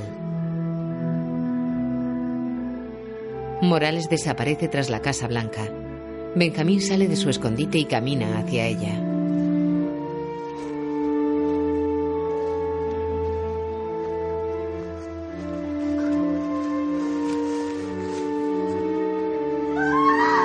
Liliana es violada. Luego Gómez en los juzgados años atrás. ¿Cómo me la cogí, eh? ¿Qué retribución? Benjamín camina hacia la casa recordando. Es como si la muerte de su mujer lo hubiese dejado ahí detenido para siempre. Mi mujer está muerta. Su amigo está muerto.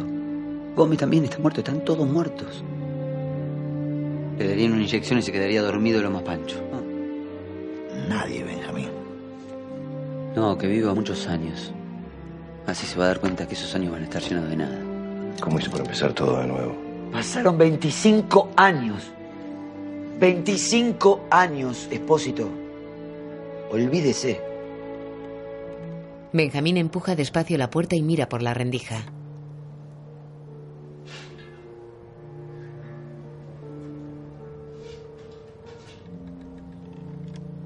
Dentro, Morales está junto a una reja de espaldas a la puerta.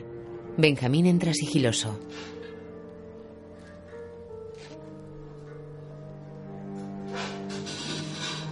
La reja delimita una habitación como si fuera una celda. Benjamín mira asombrado. Dentro está Isidoro Gómez, viejo, canoso y casi calvo. Benjamín lo mira estupefacto.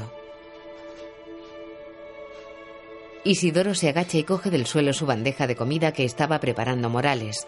Al voltearse descubre a Benjamín mirando.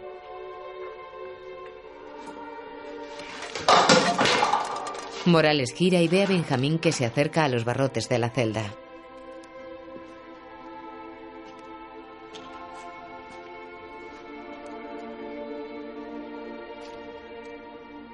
Asombrado, Isidoro se fija en él.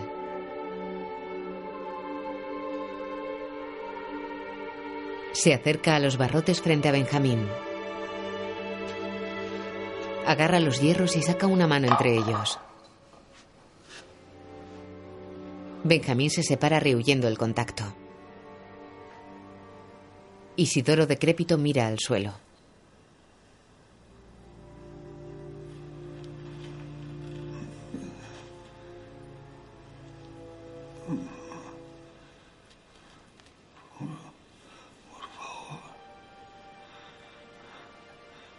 Pídale, pídale que, aunque sea, me hable.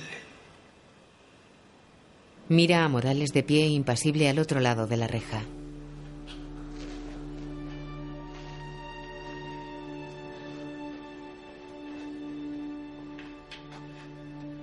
Gómez se vuelve hacia Benjamín. Por favor, Se aguantan la mirada.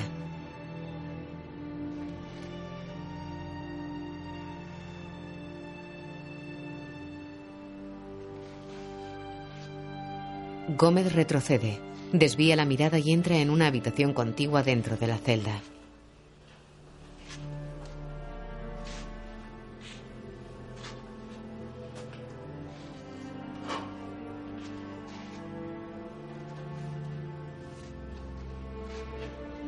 Benjamín gira interrogante hacia Morales que mantiene la mirada dura.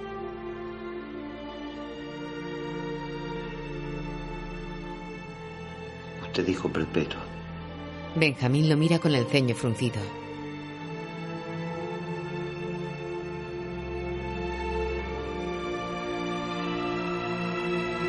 Pensativo desvía la mirada al suelo.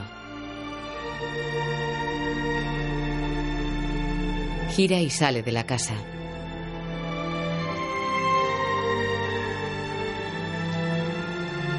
Dentro Morales se lleva las manos a la cabeza.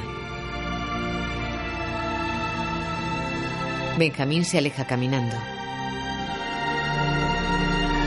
Dentro Morales se apoya abatido en los barrotes. La imagen funde a negro.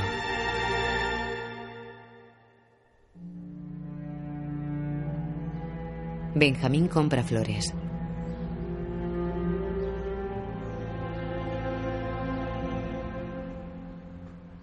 Deposita un ramo en un nicho.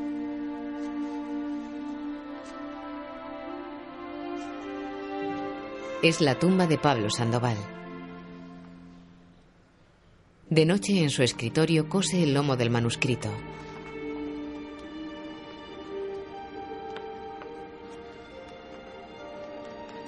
Ve el pequeño cuadernillo. Lo coge. Sigue escrita la palabra temo.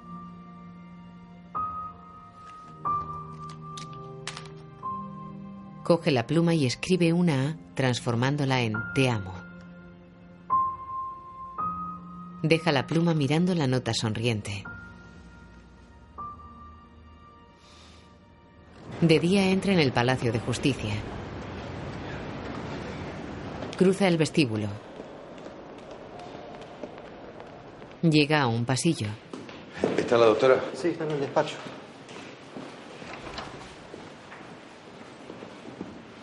Se detiene ante el despacho de Irene.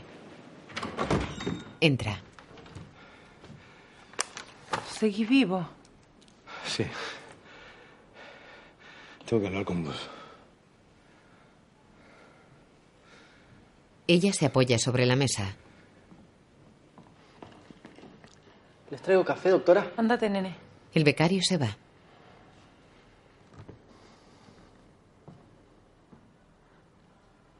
Va a ser complicado. No me importa. Ella sonríe. Se miran sonrientes a los ojos. Cierra la puerta. Él obedece.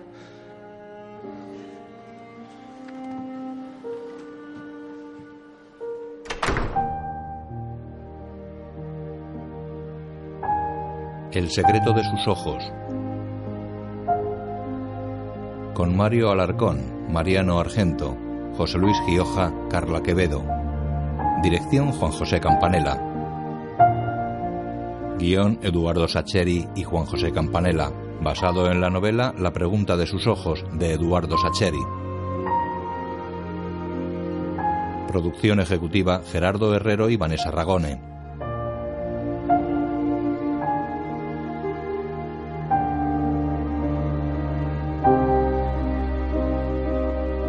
Dirección de fotografía Félix Monti. Música Federico Jusit. Irene Menéndez Hastings, Soledad Villamil. Benjamín Espósito, Ricardo Darín. Liliana Coloto, Carla Quevedo. Ricardo Morales, Pablo Rago. Isidoro Gómez, Javier Godino. Ordóñez, Rudy Romano.